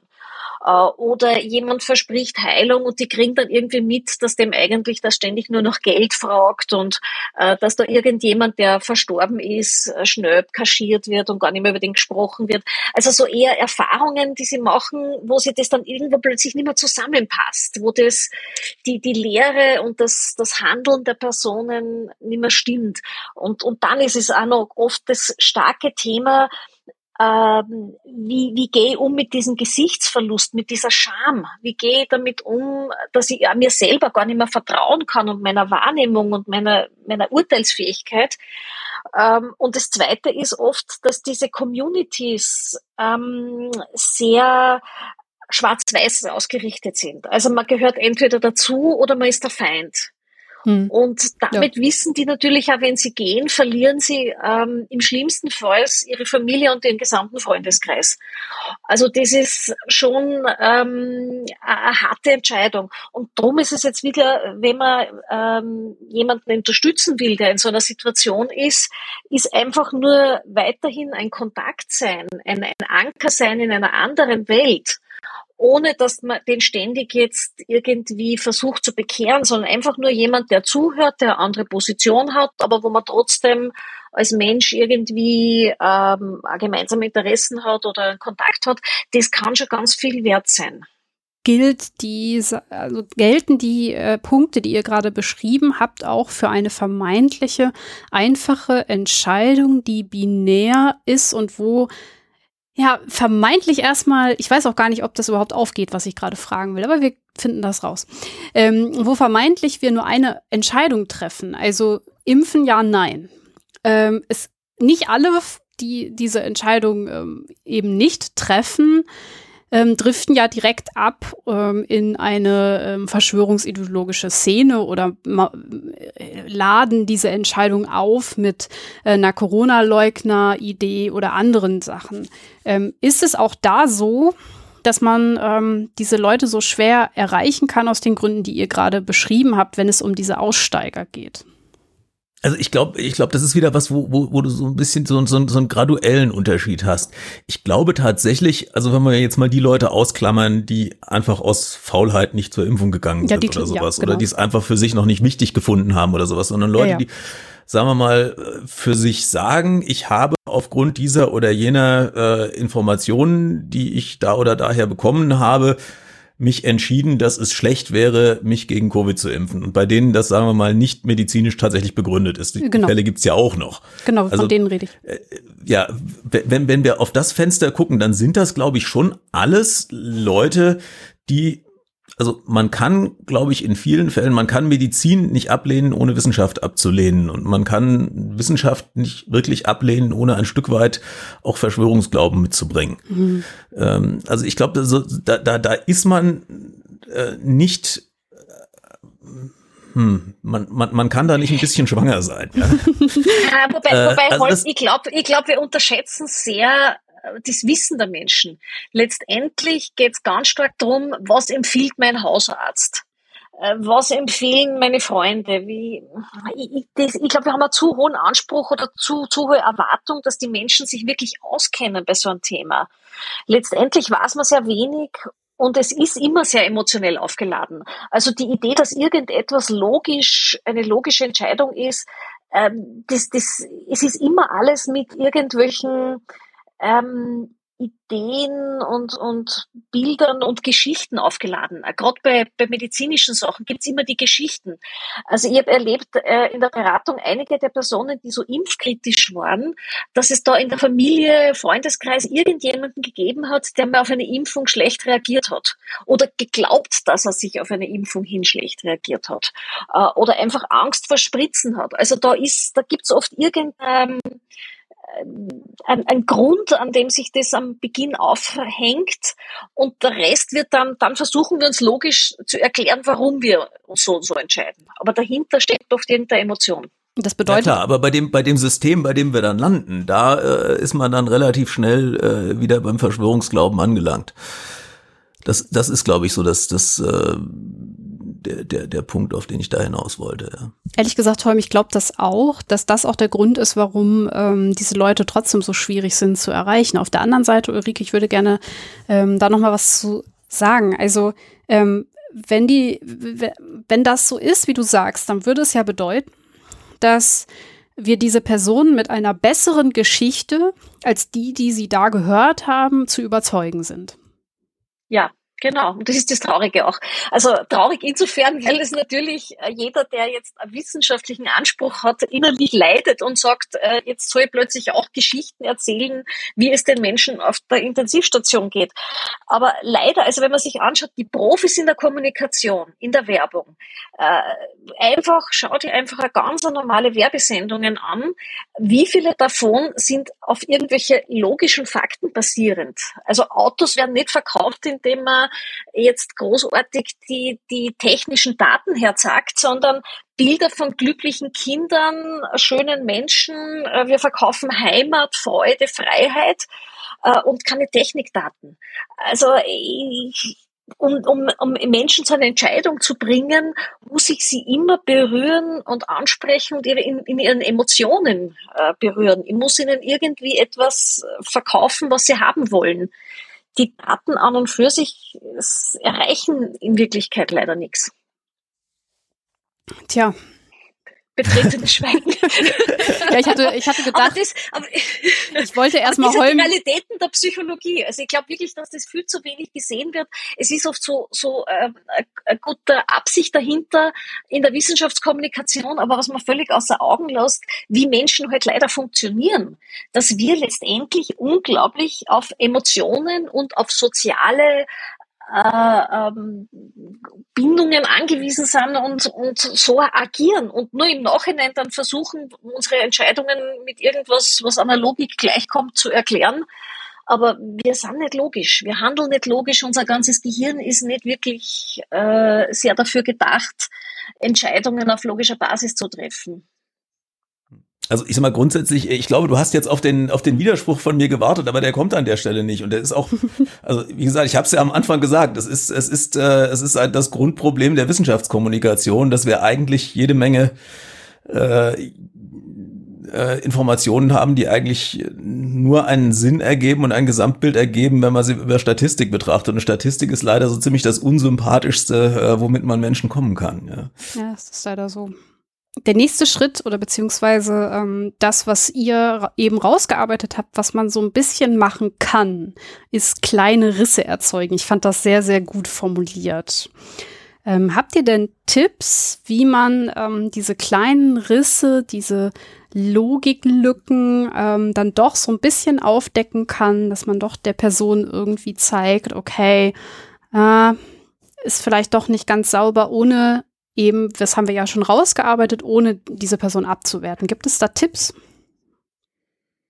Also ich glaube, was man sich erstmal verdeutlichen muss, ist, man kann an der Stelle gar nicht so wahnsinnig viel falsch machen. Und wenn man mit einer gewissen Bescheidenheit an das Thema rangeht und von vornherein sich erstmal sagt, ich werde diese Person sehr wahrscheinlich gar nicht äh, überzeugen können, dann, dann verliert für meine Begriffe und für mich diese Situation auch schon so ein bisschen den, den Schrecken. Also wenn ich zunächst mal gar nicht die Erwartung habe, ich muss diese Person überzeugen, sondern ich weiß, mein, das Maximum, was ich vielleicht erreichen kann, ist diesen Riss zu erzeugen und, äh, und diese Widersprüche aufzuzeigen. Ich glaube, das hilft auch ein bisschen ruhig zu bleiben in der Situation und ein bisschen, äh, bisschen den Abstand zu haben und das, das alleine ist für meine Begriffe schon mal ein Wert an sich. Dann gibt's diese Geschichte mit vielleicht lieber mal Fragen stellen, als, als jetzt in die direkte Konfrontation reingehen. Wobei wir tatsächlich auch mit Leuten gesprochen haben, die gesagt haben, bei mir hat, ist dieser Riss dadurch entstanden, dass mich jemand wirklich ganz hart angegangen hat und gesagt, ich muss mich jetzt hier verteidigen und ich muss jetzt, ich brauche jetzt die, ich muss jetzt wirklich die statistisch soliden Informationen bringen, um mich gegen den zur Wehr zu setzen und auf einmal festgestellt hat, ups, die Informationen, auf die ich mich die ganze Zeit verlasse, die gibt's gar nicht, die stimmen gar nicht. Also das, äh, die Fälle gibt's halt auch. Insofern, ähm, es, es können da unterschiedliche Strategien zum Erfolg führen und einfach erstmal zu wissen, der, das Erfolgskriterium ist nicht, dass ich diese Person überzeugt haben muss. Das ist erstmal schon mal was ganz mhm. Wertvolles. Bevor, mhm. wir, bevor wir in die Details einsteigen, das will ich erstmal möchte ich erstmal dastehen haben. Ja, ist wichtig. Ich glaube, es ist auch gut, sich nicht unbedingt den Boden vorgeben zu lassen, also die Tanz, also sich nicht auf jede Tanzfläche ziehen zu lassen. Äh, Gerade Menschen, die sich in irgendeine Ideologie versteigen, haben da oft wahnsinnig viele Informationen oder Pseudoinformationen. Und da ist es in der Diskussion oft ganz schwierig, äh, weil die, weil die sich ja oft über Wochen hinweg nichts anderes als damit beschäftigen, als sich diese Videos reinzuziehen und so. Und da anzufangen, inhaltlich zu diskutieren, äh, ist oft ganz schwierig, weil Informationen dann oft sowieso sehr abrutschen. Äh, da würde ich dann einfach gleich auf eine andere Ebene gehen, nämlich eher auf die Ebene zu fragen, ja, aber wie geht's da jetzt damit? Was ist jetzt für dich ähm, dein dein Fazit, wie lebst du damit? Ähm, wie, wie lebst du zum Beispiel in einer Welt, von der du annimmst, äh, dass die Regierung äh, dich nur tot töten will oder, oder dich, wir alle jetzt tot umfahren werden. So, wie geht's da eigentlich damit? Was heißt das für dich? Also, dass ich jetzt gar nicht so sehr auf der Sachebene bin, sondern was hat das eigentlich für Auswirkungen? Oder auch zu merken, also anzumerken, ich habe den Eindruck, das hat bei dir wie eine Suchtwirkung. Du sitzt stundenlang vor dem Computer, du gehst von einem ins andere. Ich habe den Eindruck, das saugt dich da hinein und ich merke, du wirst immer ängstlicher und immer gedrückter entrückter. Was, was, was heißt das jetzt für dich? Also äh, wirklich auf so ein bisschen die Rahmenbedingungen von hm. einer Person ansprechen. Die Metaebene, äh, naja. Genau, so wirklich auf die Metaebene zu gehen und auch zu sagen, was tun wir beide jetzt? Äh, wenn das zum Beispiel ein Lebensgefährte ist äh, oder Lebensgefährtin anzusprechen, du, aber was heißt das jetzt für uns in der Beziehung? Ähm, wie viel Zeit und Energie geht in dieses Engagement? Was heißt das für uns? Ähm, also, dass man jetzt nicht unbedingt diskutiert, wer hat Recht, also dass man sich nicht zu sehr in dem äh, auf diesem Schauplatz verfängt, weil manchmal sind diese ähm, ideologischen Kämpfe auch auch sowas wie eine Smokescreen, also so ein, ähm, ein Nebenschauplatz, wo ganz viel ähm, Wirbel gemacht wird, aber es geht eigentlich um ein ganz anderes Problem. Jemand, der im Studium sich zum Beispiel nicht wohlfühlt, aber keine Entscheidung treffen will, was er jetzt tun will. Ähm, jemand, der in irgendeiner Weise sich in seinem Leben nicht wohlfühlt und das so als Ablenkungsmanöver groß inszeniert und die ganze Familie beschäftigt sich dann nur mehr mit diesem ähm, mit dieser Gruppe oder dieser Ideologie, statt dass man das eigentliche Thema anspricht. Mhm. Ich glaube, man kann so eine, so eine festgefahrene Diskussion ja auch in ganz unterschiedlichen, äh, in ganz unterschiedlichen Dimensionen auch mal, mal aufreißen. Also wenn, wenn was wirklich in so eine, in so eine Detail- und Klein-Klein-Diskussion reingegangen ist, hat man ja, gibt es zum Beispiel auch die Möglichkeit, äh, selber auf die emotionale Ebene zu wechseln und zu sagen, ich will gar nicht über äh, die Studie XY, die habe ich jetzt gar nicht gelesen. Äh, mir geht's scheiße damit, dass du solches Zeug verbreitet. Oder das, das, das macht was mit mir persönlich. Ja. Ähm, ja. oder, und ich habe Angst um dich. Genau, ja, ja. Ähm, oder eben auch auch äh, womit man natürlich vorsichtig sein muss, wenn man wenn man nicht auf die auf eine moralische Ebene wechselt, also hin von stimmt das oder stimmt das nicht, so ist das gut oder ist das äh, ist es nicht gut, ähm, dass man dann nicht ins Vorwurfsvolle reinfällt. Aber das war bei vielen von unseren Umdenkprozessen auch, auch so, dass die Leute eigentlich nicht umgedacht haben, weil sie gemerkt haben, das ist inhaltlich falsch, was ich da glaube, sondern eher, weil sie gemerkt haben, das ist, das ist moralisch problematisch. Ähm, also die, die Jessica Sharp, die so ein Internetguru war, die irgendwie gemerkt hat, dass ganz viele ihrer Anhänger halt äh, psychisch krank und sehr verletzlich waren und das äh, sie sozusagen ihre ihre Selbstdarstellung äh, gehabt hat äh, um den Preis der der psychischen Gesundheit von anderen und das war das was sie dann letztlich eigentlich da rausgeführt hat ähm, oder wenn wenn jemand äh, wenn jemand sich die Frage stellt, naja, wenn ich jetzt diese alternativmedizinischen Sachen äh, verwende, was passiert eigentlich, wenn deswegen tatsächlich mal jemand stirbt? Ja. Oder warum, warum ist dieses Mittel, was ich da anwende, denn eigentlich verboten? Also das, das, das ist ja was, was Menschen ganz stark zum Nachdenken bringt. Das kann ich natürlich in der Diskussion, äh, wenn ich das als Außenstehender anbringe, kann das sehr, sehr schnell äh, die Diskussion auch beenden. Da muss man, das ist ein scharfes Schwert, aber es ist, äh, es ist zweischneidig. Was bei ganz vielen dieser, dieser, äh, dieser Diskussionen halt, äh, halt auch der Fall ist. Aber auch wenn jemand, wenn jemand sich sehr stark ähm, darauf, wenn jemand sehr stark in eine defensive Rolle ge, äh, gelangt ist und sich eigentlich immer nur damit beschäftigt, äh, sozusagen abzuwehren, äh, dann kann es durchaus auch ganz hilfreich sein, die Person einfach mal reden zu lassen und mal zu sagen, ja, wie, wenn du jetzt sagst, äh, keine Ahnung, der 11. September, so wie es die Regierung sagt, kann es nicht gewesen sein. Wie, wie war es denn dann? Also hm. was, ja, wie, wie, was ist denn, was ist denn deine Vorstellung, was da eigentlich passiert ist und wie plausibel ist das denn, dass man einfach dann auch die, die, die Ebene mal wechselt? Und das ist, äh, kann, kann sowas einfach auch aufreißen, wenn man sonst nicht mehr weiterkommt. Ah, die Frage, womit könnte ich dich überhaupt überzeugen, dass das zum Beispiel eine Verschwörungstheorie wäre? Was würdest du als Beweis akzeptieren? Woran würdest du selbst erkennen, dass du in einer Sekte bist, zum Beispiel? Hm. Und diese Fragen funktionieren aber nur, wenn man wirklich an den Antworten interessiert ist. Also auch, wie es der Holmer schon vorher angesprochen hat, wenn ich Fragen stelle als rhetorisches Kampfinstrument, spürt das Gegenüber sehr, sehr genau, ob das jetzt ähm, sozusagen eine Frage ist, die mich nur bloßstellen soll oder mich belehren soll. Oder je, je, je mehr ich das mit freundlich naivem Interesse stelle, umso eher bewirkt es was. Also es ist wirklich wieder, es kommt wieder darauf zurück, dass wir selbst als Person, als Menschen sind eigentlich das Instrument in dieser, in dieser Diskussion. Nicht, was wir tun, sondern wer wir sind, ist das, was Wirkung entfällt. Wir Menschen sind das Instrument. Ach. Naja, das ist genau wieder der Punkt, äh, ich kann eigentlich nur dann wertschätzen und argumentieren, wenn ich auch eine Wertschätzung für den anderen noch habe. Sonst, äh, wenn ich die verloren habe, dann äh, ist das mit der wertschätzenden Argumentation dann sehr, sehr dünn, ja.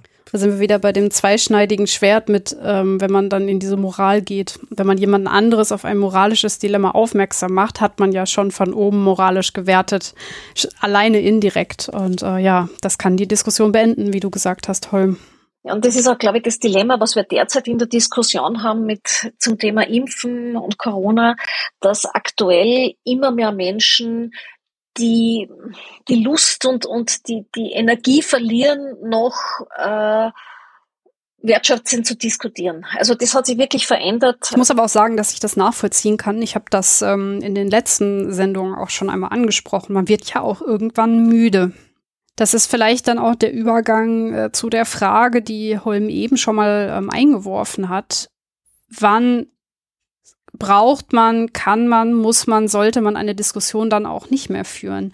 Also ich meine, es ist ja auch verständlich, dass man irgendwann mal müde ist. Und ähm, wenn, wenn eine Diskussion so abdriftet, man vielleicht sogar beleidigt wird. Ich wurde schon als Mörderin bezeichnet, weil ich mich pro Impfen geäußert habe. Wann? ja, ihr ja auch wahrscheinlich schon tausendmal bedroht, ja, ja. Äh, sonst was, ne? Wir haben ja das gleiche Problem.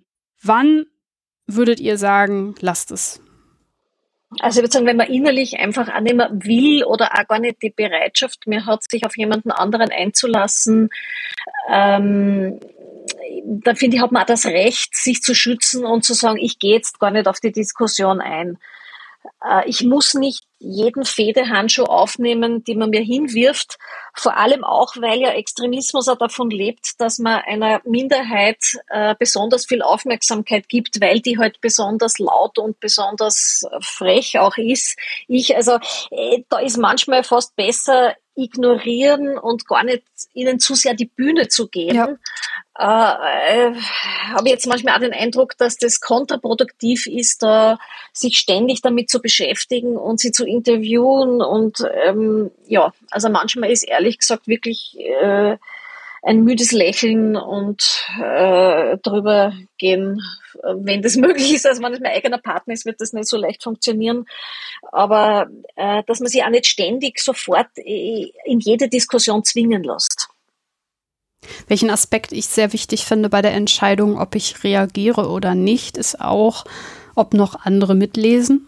Ähm, den Aspekt, Holm, hast du eben auch schon einmal angesprochen. Also ähm, wenn es eine Diskussion ist, die zum Beispiel ähm, in einem Forum stattfindet, in, auf einer Mailingliste, in einer Chatgruppe, wo noch andere sind, dann möchte ich manche Dinge nicht unwidersprochen stehen lassen. Also das ist für mich ein wichtiger Aspekt. Ja, und eben, ähm, wenn ich äh, zum Beispiel auch schon äh, andere so zweifelnde Fragen gestellt haben, ähm, so, dann würde ich halt auch einsteigen. Ja, also die, die, die Diskussion, die man anderen führt, äh, ist wichtig, aber manchmal ist es auch, äh, ist es auch tatsächlich äh, so, dass das, also es, es macht ja einen Unterschied, gerade im Internet, ob sozusagen jemand seine Meinung hinstellt und ich mir überlegen kann, kommentiere ich das jetzt genau. oder lasse ich das gleich? Ja. Oder ob ich vielleicht was gepostet habe, jemand darauf antwortet, mich angreift und ich möglicherweise auch in der Position bin, meine eigene, meine eigenes, äh, meine eigene Wahrnehmung irgendwie oder meine eigene Position nochmal verteidigen und rechtfertigen zu müssen, dann kann ich unter Umständen gar nicht einfach sagen, nö, ich ignoriere das jetzt, ähm, weil ich dann auf meiner, auf meiner Homepage irgendwelchen, äh, ja, halt ein, ein, ein, äh, ein falschen, möglicherweise, inhaltlich falschen, möglicherweise auch einen rufschädigen Kommentar stehen lasse, ja. Unwidersprochen. Das, also es gibt halt Dinge, die kann man nicht unwidersprochen im Raum stehen lassen. Und das muss man im Zweifelsfall dann eben auch entsprechend abwägen. Und es macht auch für meine Begriffe einen großen Unterschied, ob ich in einem Setting bin, wenn man auf dem eigenen Blog irgendwie mit Kommentaren hantiert von anderen, äh, kann man mit einer anderen Souveränität darauf äh, reagieren, als wenn das in der Kommentarspalte irgendeiner Zeitung ist. Weil auf meinem eigenen Blog kann ich den Kommentar, der mich nervt, im Zweifelsfall dann auch irgendwann einfach löschen. Und äh, oder, oder auf, auf Facebook oder Twitter die betreffende Person blocken. Das kann ich natürlich in der Kommentarspalte einer Zeitung, kann ich das nicht machen. Und da muss ich mich im Zweifelsfall darauf, äh, darauf ein verlassen, dass das dann, wenn es total entgleist, halt jemand anders äh, da, da regulierend eingreift, womit wir dann beim Thema Hass im Netz und Trolling und, und, und, und, und Hate-Mails und sowas sind. Denn das ist natürlich in dem Moment, wo ich mich öffentlich äußere, auch was, was mich immer irgendwie ereilen kann. Ich glaube, die Erfahrung macht bei E-Mails, ähm, wenn ich mir die Zeit und Mühe nehme, auch jetzt ganz äh, beschimpfende und ganz äh, ja völlig entgleiste E-Mails zu beantworten, freundlich, äh, dass dann manchmal das ein paar Mal hin und her geht und der Ton plötzlich immer freundlicher wird. Mhm. Und ich habe da schon Erfahrungen positive gemacht, auf so Hate-Mail auch zu reagieren. Aber das ist einfach eine Frage der Zeit und der Energie. Und ich, ich denke mal, es ist schon wichtig, dass man da ähm, ein bisschen achtet auf die eigenen Ressourcen. Ja. Also ich bin, ich, ich, ich finde auch nicht, dass ich mich zwingen lassen muss, äh, nur weil da jemand da draußen im Moment gerade ganz viel Emotionen und ganz viel Stress hat, ähm, muss ich trotzdem auch schauen, wie viel Zeit und Energie will ich dem jetzt da widmen. Ja, ich finde auch, das ist ein ganz, ganz wichtiger Punkt und ähm, das wollte ich eben auch jetzt nochmal rausstellen, ähm, dass man das auch zu, ja, zugunsten seiner selbst, der eigenen Energie dann halt auch äh, entscheiden sollte, auch mal zu sagen, so, boah, sorry, nee, das, das geht mir jetzt zu weit. Ähm, ich meine, man kann das ja zum Beispiel auch mit der Begründung abfedern. Ihr habt jetzt viel übers Internet gesprochen, aber so wäre es ja zum Beispiel auch am Küchentisch ähm, in der, im Freundeskreis, wenn äh, da ein sehr abfälliger Kommentar kommt, kann man auch sagen so, hey, das geht mir jetzt zu weit, ähm, äh, auf der Ebene will ich nicht diskutieren, du hast mich hier gerade beleidigt, äh, lass gut sein, so finde ich echt uncool von dir, so kann man ja dann auch selber die Diskussion beenden. Aus meiner Sicht zumindest. Habe ich auch übrigens schon getan. Das ist mir auch schon passiert in echt. Ja, ja man kann auch, man kann auch ganz bewusst einfach mal sagen, wir, wir wechseln jetzt das Thema. Über genau. das Thema möchte ich nicht weiterreden. Lasst uns, äh, lass uns wieder zum, zum Kaffee zurückkehren. Ja, also das ist ja, das, das muss ja nicht unbedingt ein Kommunikationsabbruch sein, wenn man sagt, über das Thema reden wir nicht mehr. Ja. Was würdet ihr denn sagen, ähm, vielleicht noch einmal abschließend, ähm, jetzt so aus so ein bisschen Selbstreflexion in unserer Wissenschaftskommunikationsblase.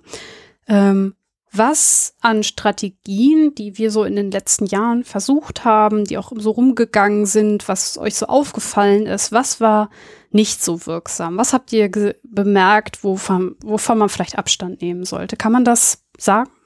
Habt ihr da Ideen? Hm. Ich, ich gebe vielleicht mal ein Beispiel. Ähm, als ich vor vielen Jahren angefangen habe mit der Wissenschaftskommunikation, habe ich die Szene als sehr ähm, dogmatisch und verschlossen wahrgenommen. Es war halt ein bisschen so, dass die WissenschaftlerInnen ähm, halt so zu sich selber gesprochen haben und man da auch so diese öffentliche äh, Meinung gar nicht so im Blick hatte und ähm, was dann nach außen äh, auf mich und ähm, auch anderen, mit denen ich gesprochen habe, etwas arrogant und äh, dogmatisch gewirkt hat. Ähm, ich hatte dann sogar auch so Situationen, ähm, war jetzt nicht die Regel und ist anekdotisch erzählt, aber dass man äh, mir dann erstmal ja so ein paar Sachen erklären wollte, so ein bisschen von oben herab, ähm, insbesondere da so die ähm, männlichen Personen ähm, wollten mir dann erstmal erklären, wie es geht und ähm, das ist mir so ein bisschen negativ aufgefallen und das wären für mich ähm, Strategien, die ich als nicht wirksam wahrgenommen habe. Habt ihr sowas auch erlebt? Ich glaube, das ist in Österreich nicht so, weil entweder existiert Wissenschaftskommunikation wenig oder das, was mir zumindest mehr auffällt, sind eher Projekte wie die Science Buster äh, oder eben Dinge, wie es der Martin Moder macht äh, oder der Florian Eigner, die wirklich die Dinge sehr verständlich, sehr freundlich äh, zu den Menschen wirklich hinbringen und auch die Sprache der Leute sprechen, die, also das sind eigentlich sehr positiv Beispiele. Finde ich auch. Ähm, oder also Sachen auch wie, wie ähm, äh, die lange Nacht der Forschung oder also es gibt durchaus äh, tolle Projekte. Ähm, ich glaube nur, dass man da einfach mehr davon, äh, dass das eben ähm, Wissenschaftlerinnen und Wissenschaftlern ähm, der Raum dafür gegeben wird, die Finanzierung dafür gegeben wird. Es ist, es liegt ja auch nicht allen. Es ist ja, muss ja jetzt nicht jeder schaffen, ähm, seine, seine Forschungsergebnisse jetzt auf eine simple Art und Weise darzustellen. Aber ähm, so Sachen wie die Science Slams zum Beispiel finde ich total lustige Einrichtung. Äh, also sowas zu fördern und zu unterstützen. Ich mag deine Art, äh, ich mag deine Art äh, zu denken und auf die Frage zu antworten, denn du willst jetzt quasi die positive äh, Richtung äh, verstärken und das finde ich sehr gut. Und ähm, du hast ja von Humor gesprochen, von Nahbarkeit und eben nicht dieses Abgehobene. Das ist ja im Grunde eigentlich genau das. Also das sind drei Dinge, die, ähm, wo wir Positivbeispiele haben. Die werde ich übrigens alle verlinken, falls nicht äh, schon bekannt. Ähm, und ähm, ja, also die drei Methoden finde ich auch wirklich sehr gut und sehr nahbar und erreichen viele Menschen. Holm, du wolltest auch was sagen, entschuldige. Ja, also ich, ich ähm, für meine Begriffe, was, was, wo ich sagen würde, wo was nicht wirklich gut funktioniert hat, das war äh, der Versuch, sozusagen mit wissenschaftlicher Information direkt an die Entscheider zu kommen und sowas wie, wie, wie Lobbying zu machen. Wenn mhm. wir uns anschauen, die, die Kommunikation um die äh, Homöopathie, wo sich ja wirklich was bewegt hat in den letzten Jahren. Ja. Ähm, und wo auch die Politik jetzt langsam aufgewacht ist, äh, dass wir als Skeptiker über, über viele Jahre immer versucht haben, sozusagen Zugang zu den politischen Entscheidern zu finden und die zu bespielen und die zu, be äh, zu beeinflussen Ähm, das hat alles zu relativ wenig geführt. Und in dem Moment, wo wir über die Medien eine breitere Öffentlichkeit erreicht haben und äh, über erst die Kommentarspalten gekapert haben und dann dann äh, ein paar Sympathieträger in den Medien dafür sind sensibilisiert wurden ähm, und sozusagen ein breiteres Umdenken in der Öffentlichkeit eingesetzt haben, dann dann dann zieht auch die mhm. Politik mit. Das ist, glaube ich, was was ganz ganz wichtig ist. Man kann, es gibt, glaube ich, keinen keinen kurzen keinen kurzen Weg zu den politischen Entscheidern ähm, das, äh, weil die sich eben natürlich auch an dem äh, orientieren, was, äh, was die Wähler halt sagen und was sie meinen, was die, was die Wähler. Ich glaube, ein wichtiger Punkt ist auch die Presse.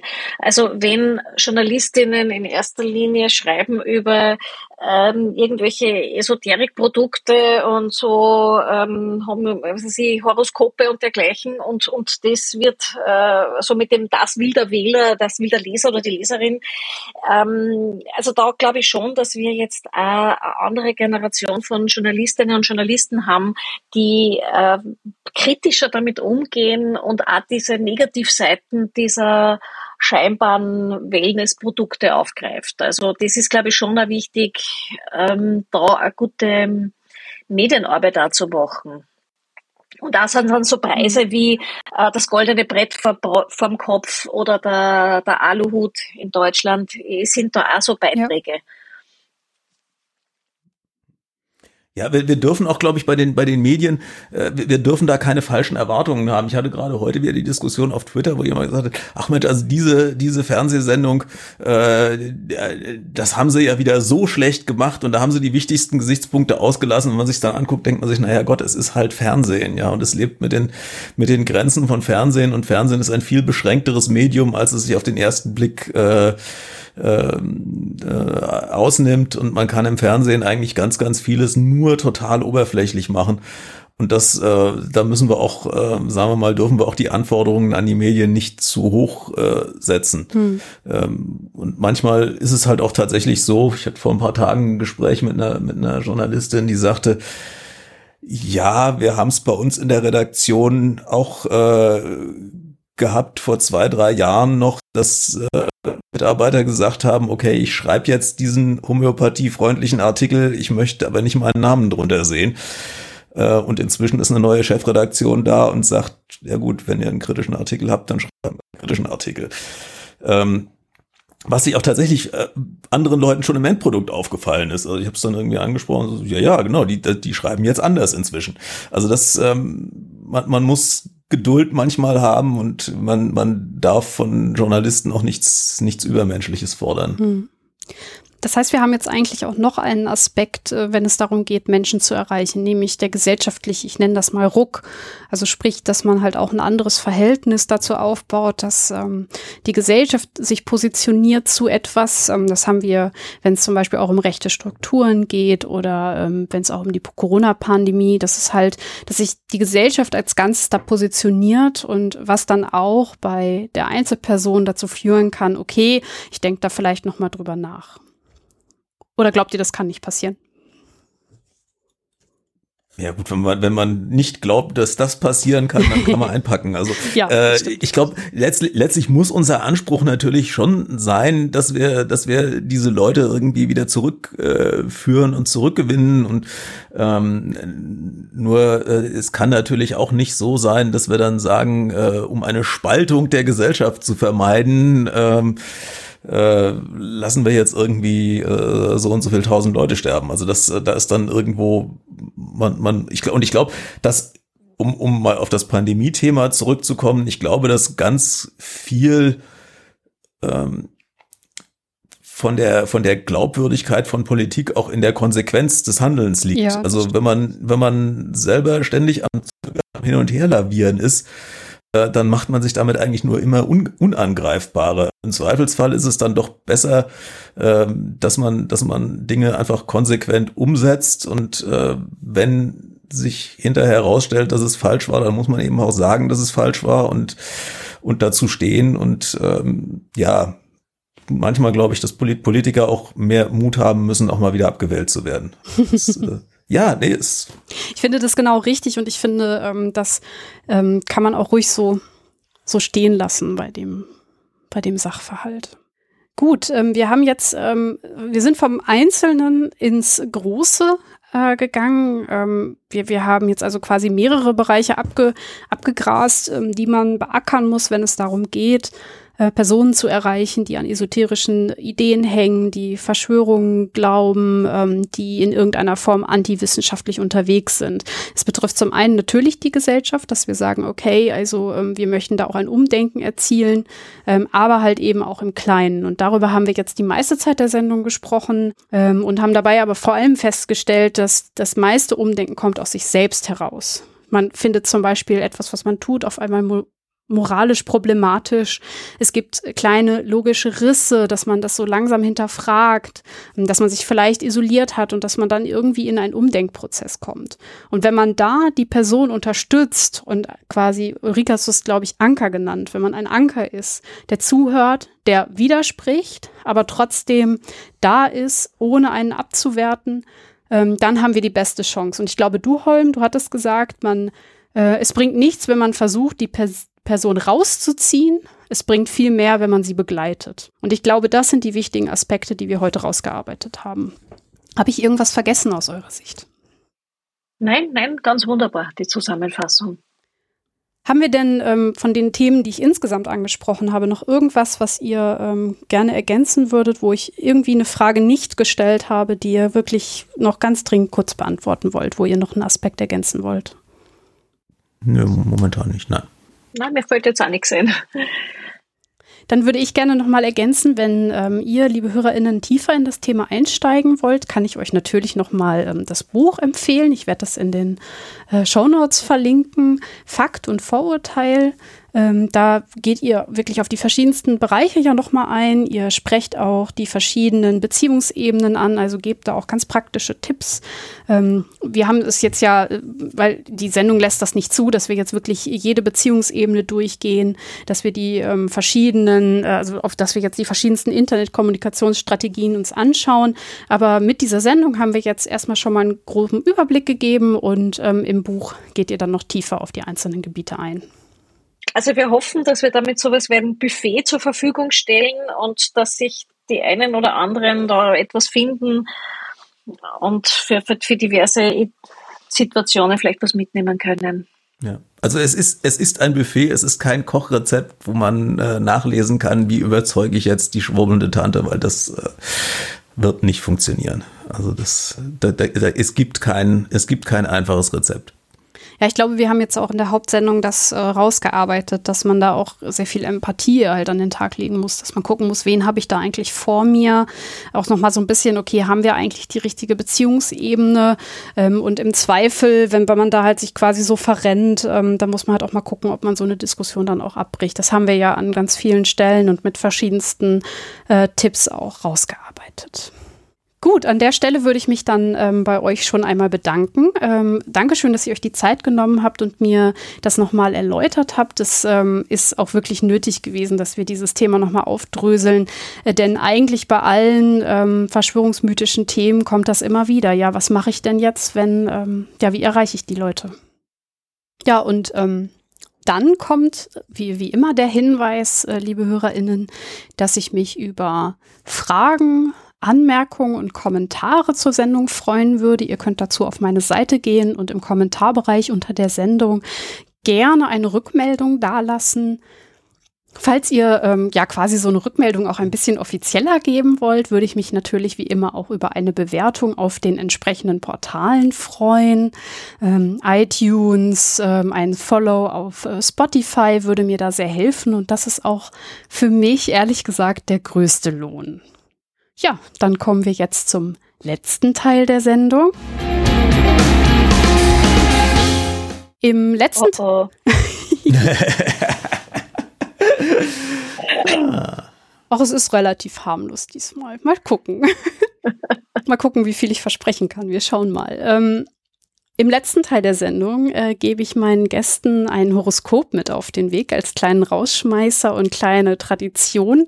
Das werde ich natürlich auch in der 50. Folge so machen.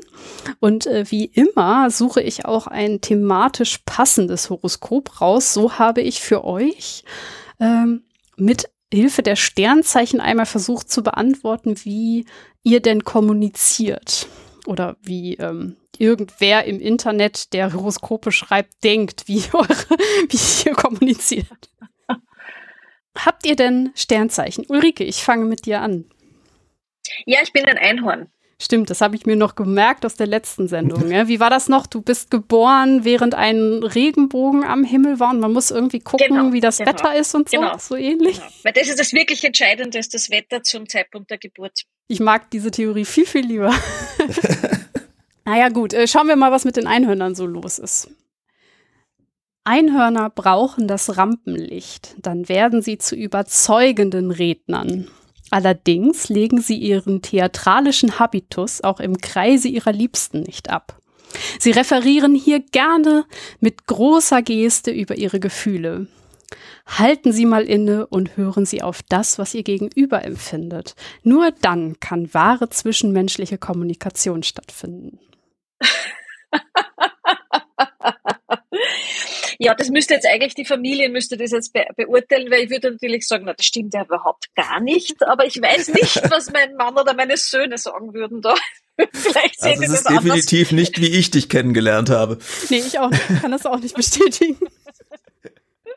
Insbesondere nehme ich dich äh, im Interview auch immer als sehr besonnen wahr.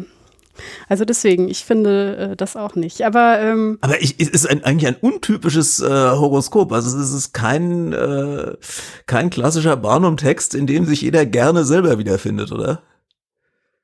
Ja, das ist bei den Einhörnern auch anders. Die Einhörner, das ist, so. die, das ist, das, sind, äh, das gibt's ein anderes Horoskopsystem.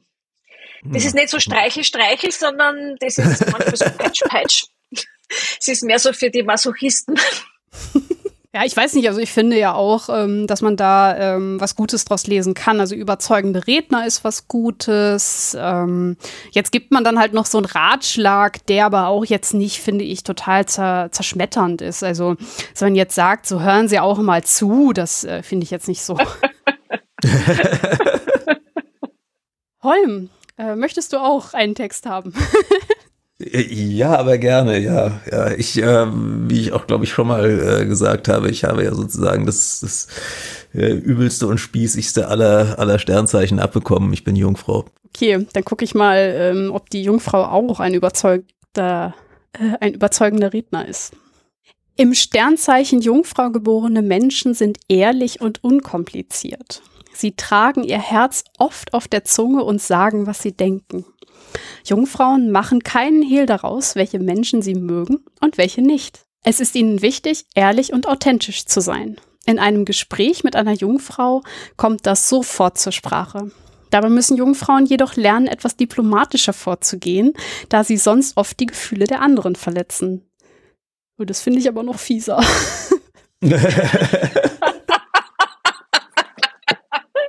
Ja, Jungfrau-Horoskope sind immer ein bisschen fieser. Also, nee, aber, aber ja. Äh.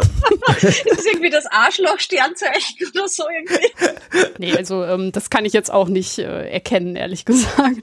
Also du bist schon jemand, den ich als ehrlich wahrnehme und der schon klar sagt, ähm, was Sache ist, aber ähm, dann nicht irgendwie respektlos oder so. Das kommt ja hier so ein bisschen so rüber.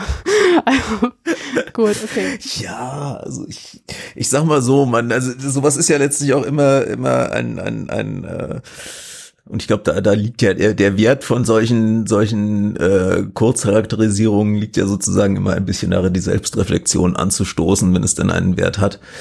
Äh, und äh, ja, also ich, ich finde es manchmal schon äh, bemerkenswert, wenn mir dann reflektiert wird, dass mich Leute für besonders diplomatisch halten.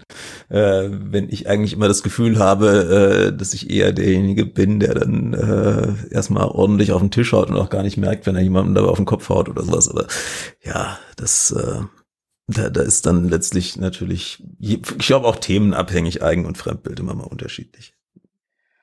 Also ich würde es ich würd's nicht äh, bei dir vermuten. Also ich finde, das ist keine gute Charakterisierung von dir. Der Text. Genau. Also ich muss sagen, ich finde, man braucht auch beides. Man braucht, man sagt ja immer so dieses Engelchen und Teufelchen. Also ähm, ich glaube, wie wir auch in der Hauptsendung rausgearbeitet haben, man tut sich auch keinen Gefallen, ähm, Dinge, die widersprochen gehören, auch dann einfach so stehen zu lassen und das dann so weich zu zeichnen. Auf der anderen Seite habt ihr natürlich auch rausgearbeitet, ähm, dass man mit Respekt ähm, und dass man sich halt noch irgendwie nicht gegenseitig abwertet, halt weiterkommt. Und ähm, beide Gegensätze brauchen wir. Und wenn man da eine gute Balance findet, ähm, dann hat man eine gute Chance, auch äh, eine schöne und erfüllende Diskussionskultur zu führen und halt auch ein Gespräch zu haben, was zu irgendwas führt, weil man selber vielleicht auch was lernt, weil man noch eine neue Perspektive kennenlernt. Und ähm, ich glaube, man braucht beides. Ja, auch, auch möglicherweise nicht von denselben Leuten nur. Also ja. ich glaube, dass auch ganz unterschiedliche Gesprächsstrategien und unter, unterschiedliche Gesprächskulturen äh, auch, auch wertschaffend sein können und dass äh, das, was beim einen ja. äh, funktioniert, beim anderen vielleicht auch gar nicht funktioniert. Und ja, genau. Ja, glücklicherweise reden wir ja alle in aller Regel nicht nur mit einer Person, sondern mit ganz vielen und ähm, wenn man feststellt, dass es mit dem einen halt nicht geht, geht's vielleicht mit dem anderen. Also da muss man halt auch irgendwo, äh, ja, das hängt, hängt letztlich wieder daran, dass man seine eigenen, äh, seine eigenen äh, Maßstäbe ein bisschen reflektieren muss und nicht äh, den eigenen Erfolg nur daran messen, dass man jetzt jemanden da überzeugt hat, weil das passiert dann meistens eh nicht. Und ich würde jetzt gerne den Kreis äh, schließen zu eurem Buch. Ich muss auch sagen, dass ich das auch äh, so gut fand an eurem Buch, um dann nochmal äh, kurz Werbung für zu machen. Das ist eben, dass ihr diese beiden Seiten verbindet. Also ähm, dieses Good Cop, Bad Cop, also sprich so hier, ähm, ich, ich weiß nicht genau, ähm, ob ihr das auch so wahrgenommen habt, aber das war halt mein Gefühl ähm, beim, beim Lesen, ähm, dass man auf der einen Seite halt so, hey, ähm, jetzt stell doch erstmal die Frage, fühl dich rein. Ähm, aber hey, sag auch Stopp, wenn es halt äh, nicht weitergeht, finde ich. Ja, wobei es das, das glaube ich, zwischen uns nicht so äh, krass aufgeteilt war, wie wir es vielleicht in der, in der Außendiskussion ab und zu mal äh, zwischen, uns, äh, zwischen uns tun und uns die Bälle zuspielen. Ähm, also äh, Ulrike ist schon jemand, die auch deutlich widersprechen kann. Habt ihr schon mal zu hören bekommen, dass quasi äh, einer von euch der eine Pol und der andere der andere Pol ist, oder? Nein, aber ich glaube, ich also ich glaube, so ein bisschen in der Außendarstellung, manchmal treten wir schon so auf. Also. Ach so. ja, okay. ich glaube, das ist ja das Vorurteil oder ja, das ist, ich, ich, ich glaube, ich schaue immer so lieb aus und man, also als Psychologin, glaube ich, hat man halt automatisch so ein bisschen das Streichel, das Streichelgehen und ich glaube, da werden wir halt so eingeschätzt. Aber es, das ist durchaus nicht so einfach. also ich glaube, es kann auch durchaus umgekehrt sein bei uns. Also du bist kein Liebeseinhorn. genau. Nein, Einhorn hat ja auch dieses, äh, dieses Horn. Also das sind ja gar nicht so liebe Tiere. Hm, der Teufel sitzt im Detail, ne? Aber es war ein toller Schreibprozess mit dem Holm. Also das hat wirklich Spaß gemacht und es war ein sehr ein feines Miteinanderarbeiten, weil das ist ja auch gar nicht selbstverständlich, auch über die Entfernung hinweg. Und wir haben uns ja in der Zeit praktisch so gut wie nie gesehen, weil es ja ein Großteil in der äh, Corona-Krise war. Also es war schon ähm, ein toller Austausch immer zwischen uns. Dann hoffen wir, dass es ähm, in den nächsten äh, ja, Pandemiemonaten noch weitere gute Austausche gibt und äh, schöne Diskussionen und dass es sich nicht weiter verhärtet, so wie es im Moment aussieht. Gut, ähm, dann machen wir den Sack an der Stelle zu und ähm, ich bedanke mich ein zweites Mal bei euch und ähm, danke, dass ihr mit mir diese 50. Folge begangen habt und äh, das auch ein bisschen gefeiert habt quasi. Ähm, hat mir sehr viel Spaß gemacht. Ja, danke, große Ehre und, und freue mich sehr über die Einladung. Danke. Ja, war wie immer sehr schön bei dir. Dankeschön. Ja, dann bleibt mir an dieser Stelle eigentlich nur noch eins, äh, mich einmal ganz ausführlich bei euch, liebe HörerInnen, zu bedanken.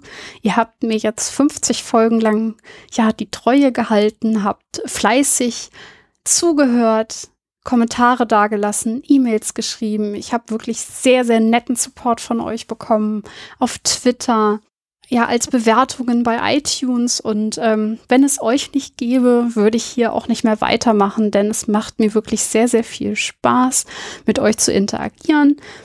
Natürlich ähm, macht es mir auch sehr viel Spaß, in jeder Folge etwas zu lernen. Ich äh, tausche mich gerne aus mit meinen Gästen, ähm, diskutiere mit diesen tollen ExpertInnen äh, über ihre Themen und ähm, es, diese, dieses Zusammenspiel zwischen euch, lieben HörerInnen, und äh, dem Lernen von neuen Dingen, von Experten, die ich interviewen darf, motiviert mich einfach jedes Mal wieder, ähm, dieses Format weiterzumachen und ähm, ich hoffe, dass ich dieses Format noch viele, viele Folgen fortführen kann und dass es jetzt eben nicht bei den 50 Folgen bleibt. Und ja, ich äh, kann dann ja, ich kann eigentlich wirklich nur sagen, vielen, vielen Dank für die letzten fünf Jahre mit euch. In diesem Sinne sage ich einfach mal Tschüss und auf 50 weitere Folgen. Tschüss. Tschüss.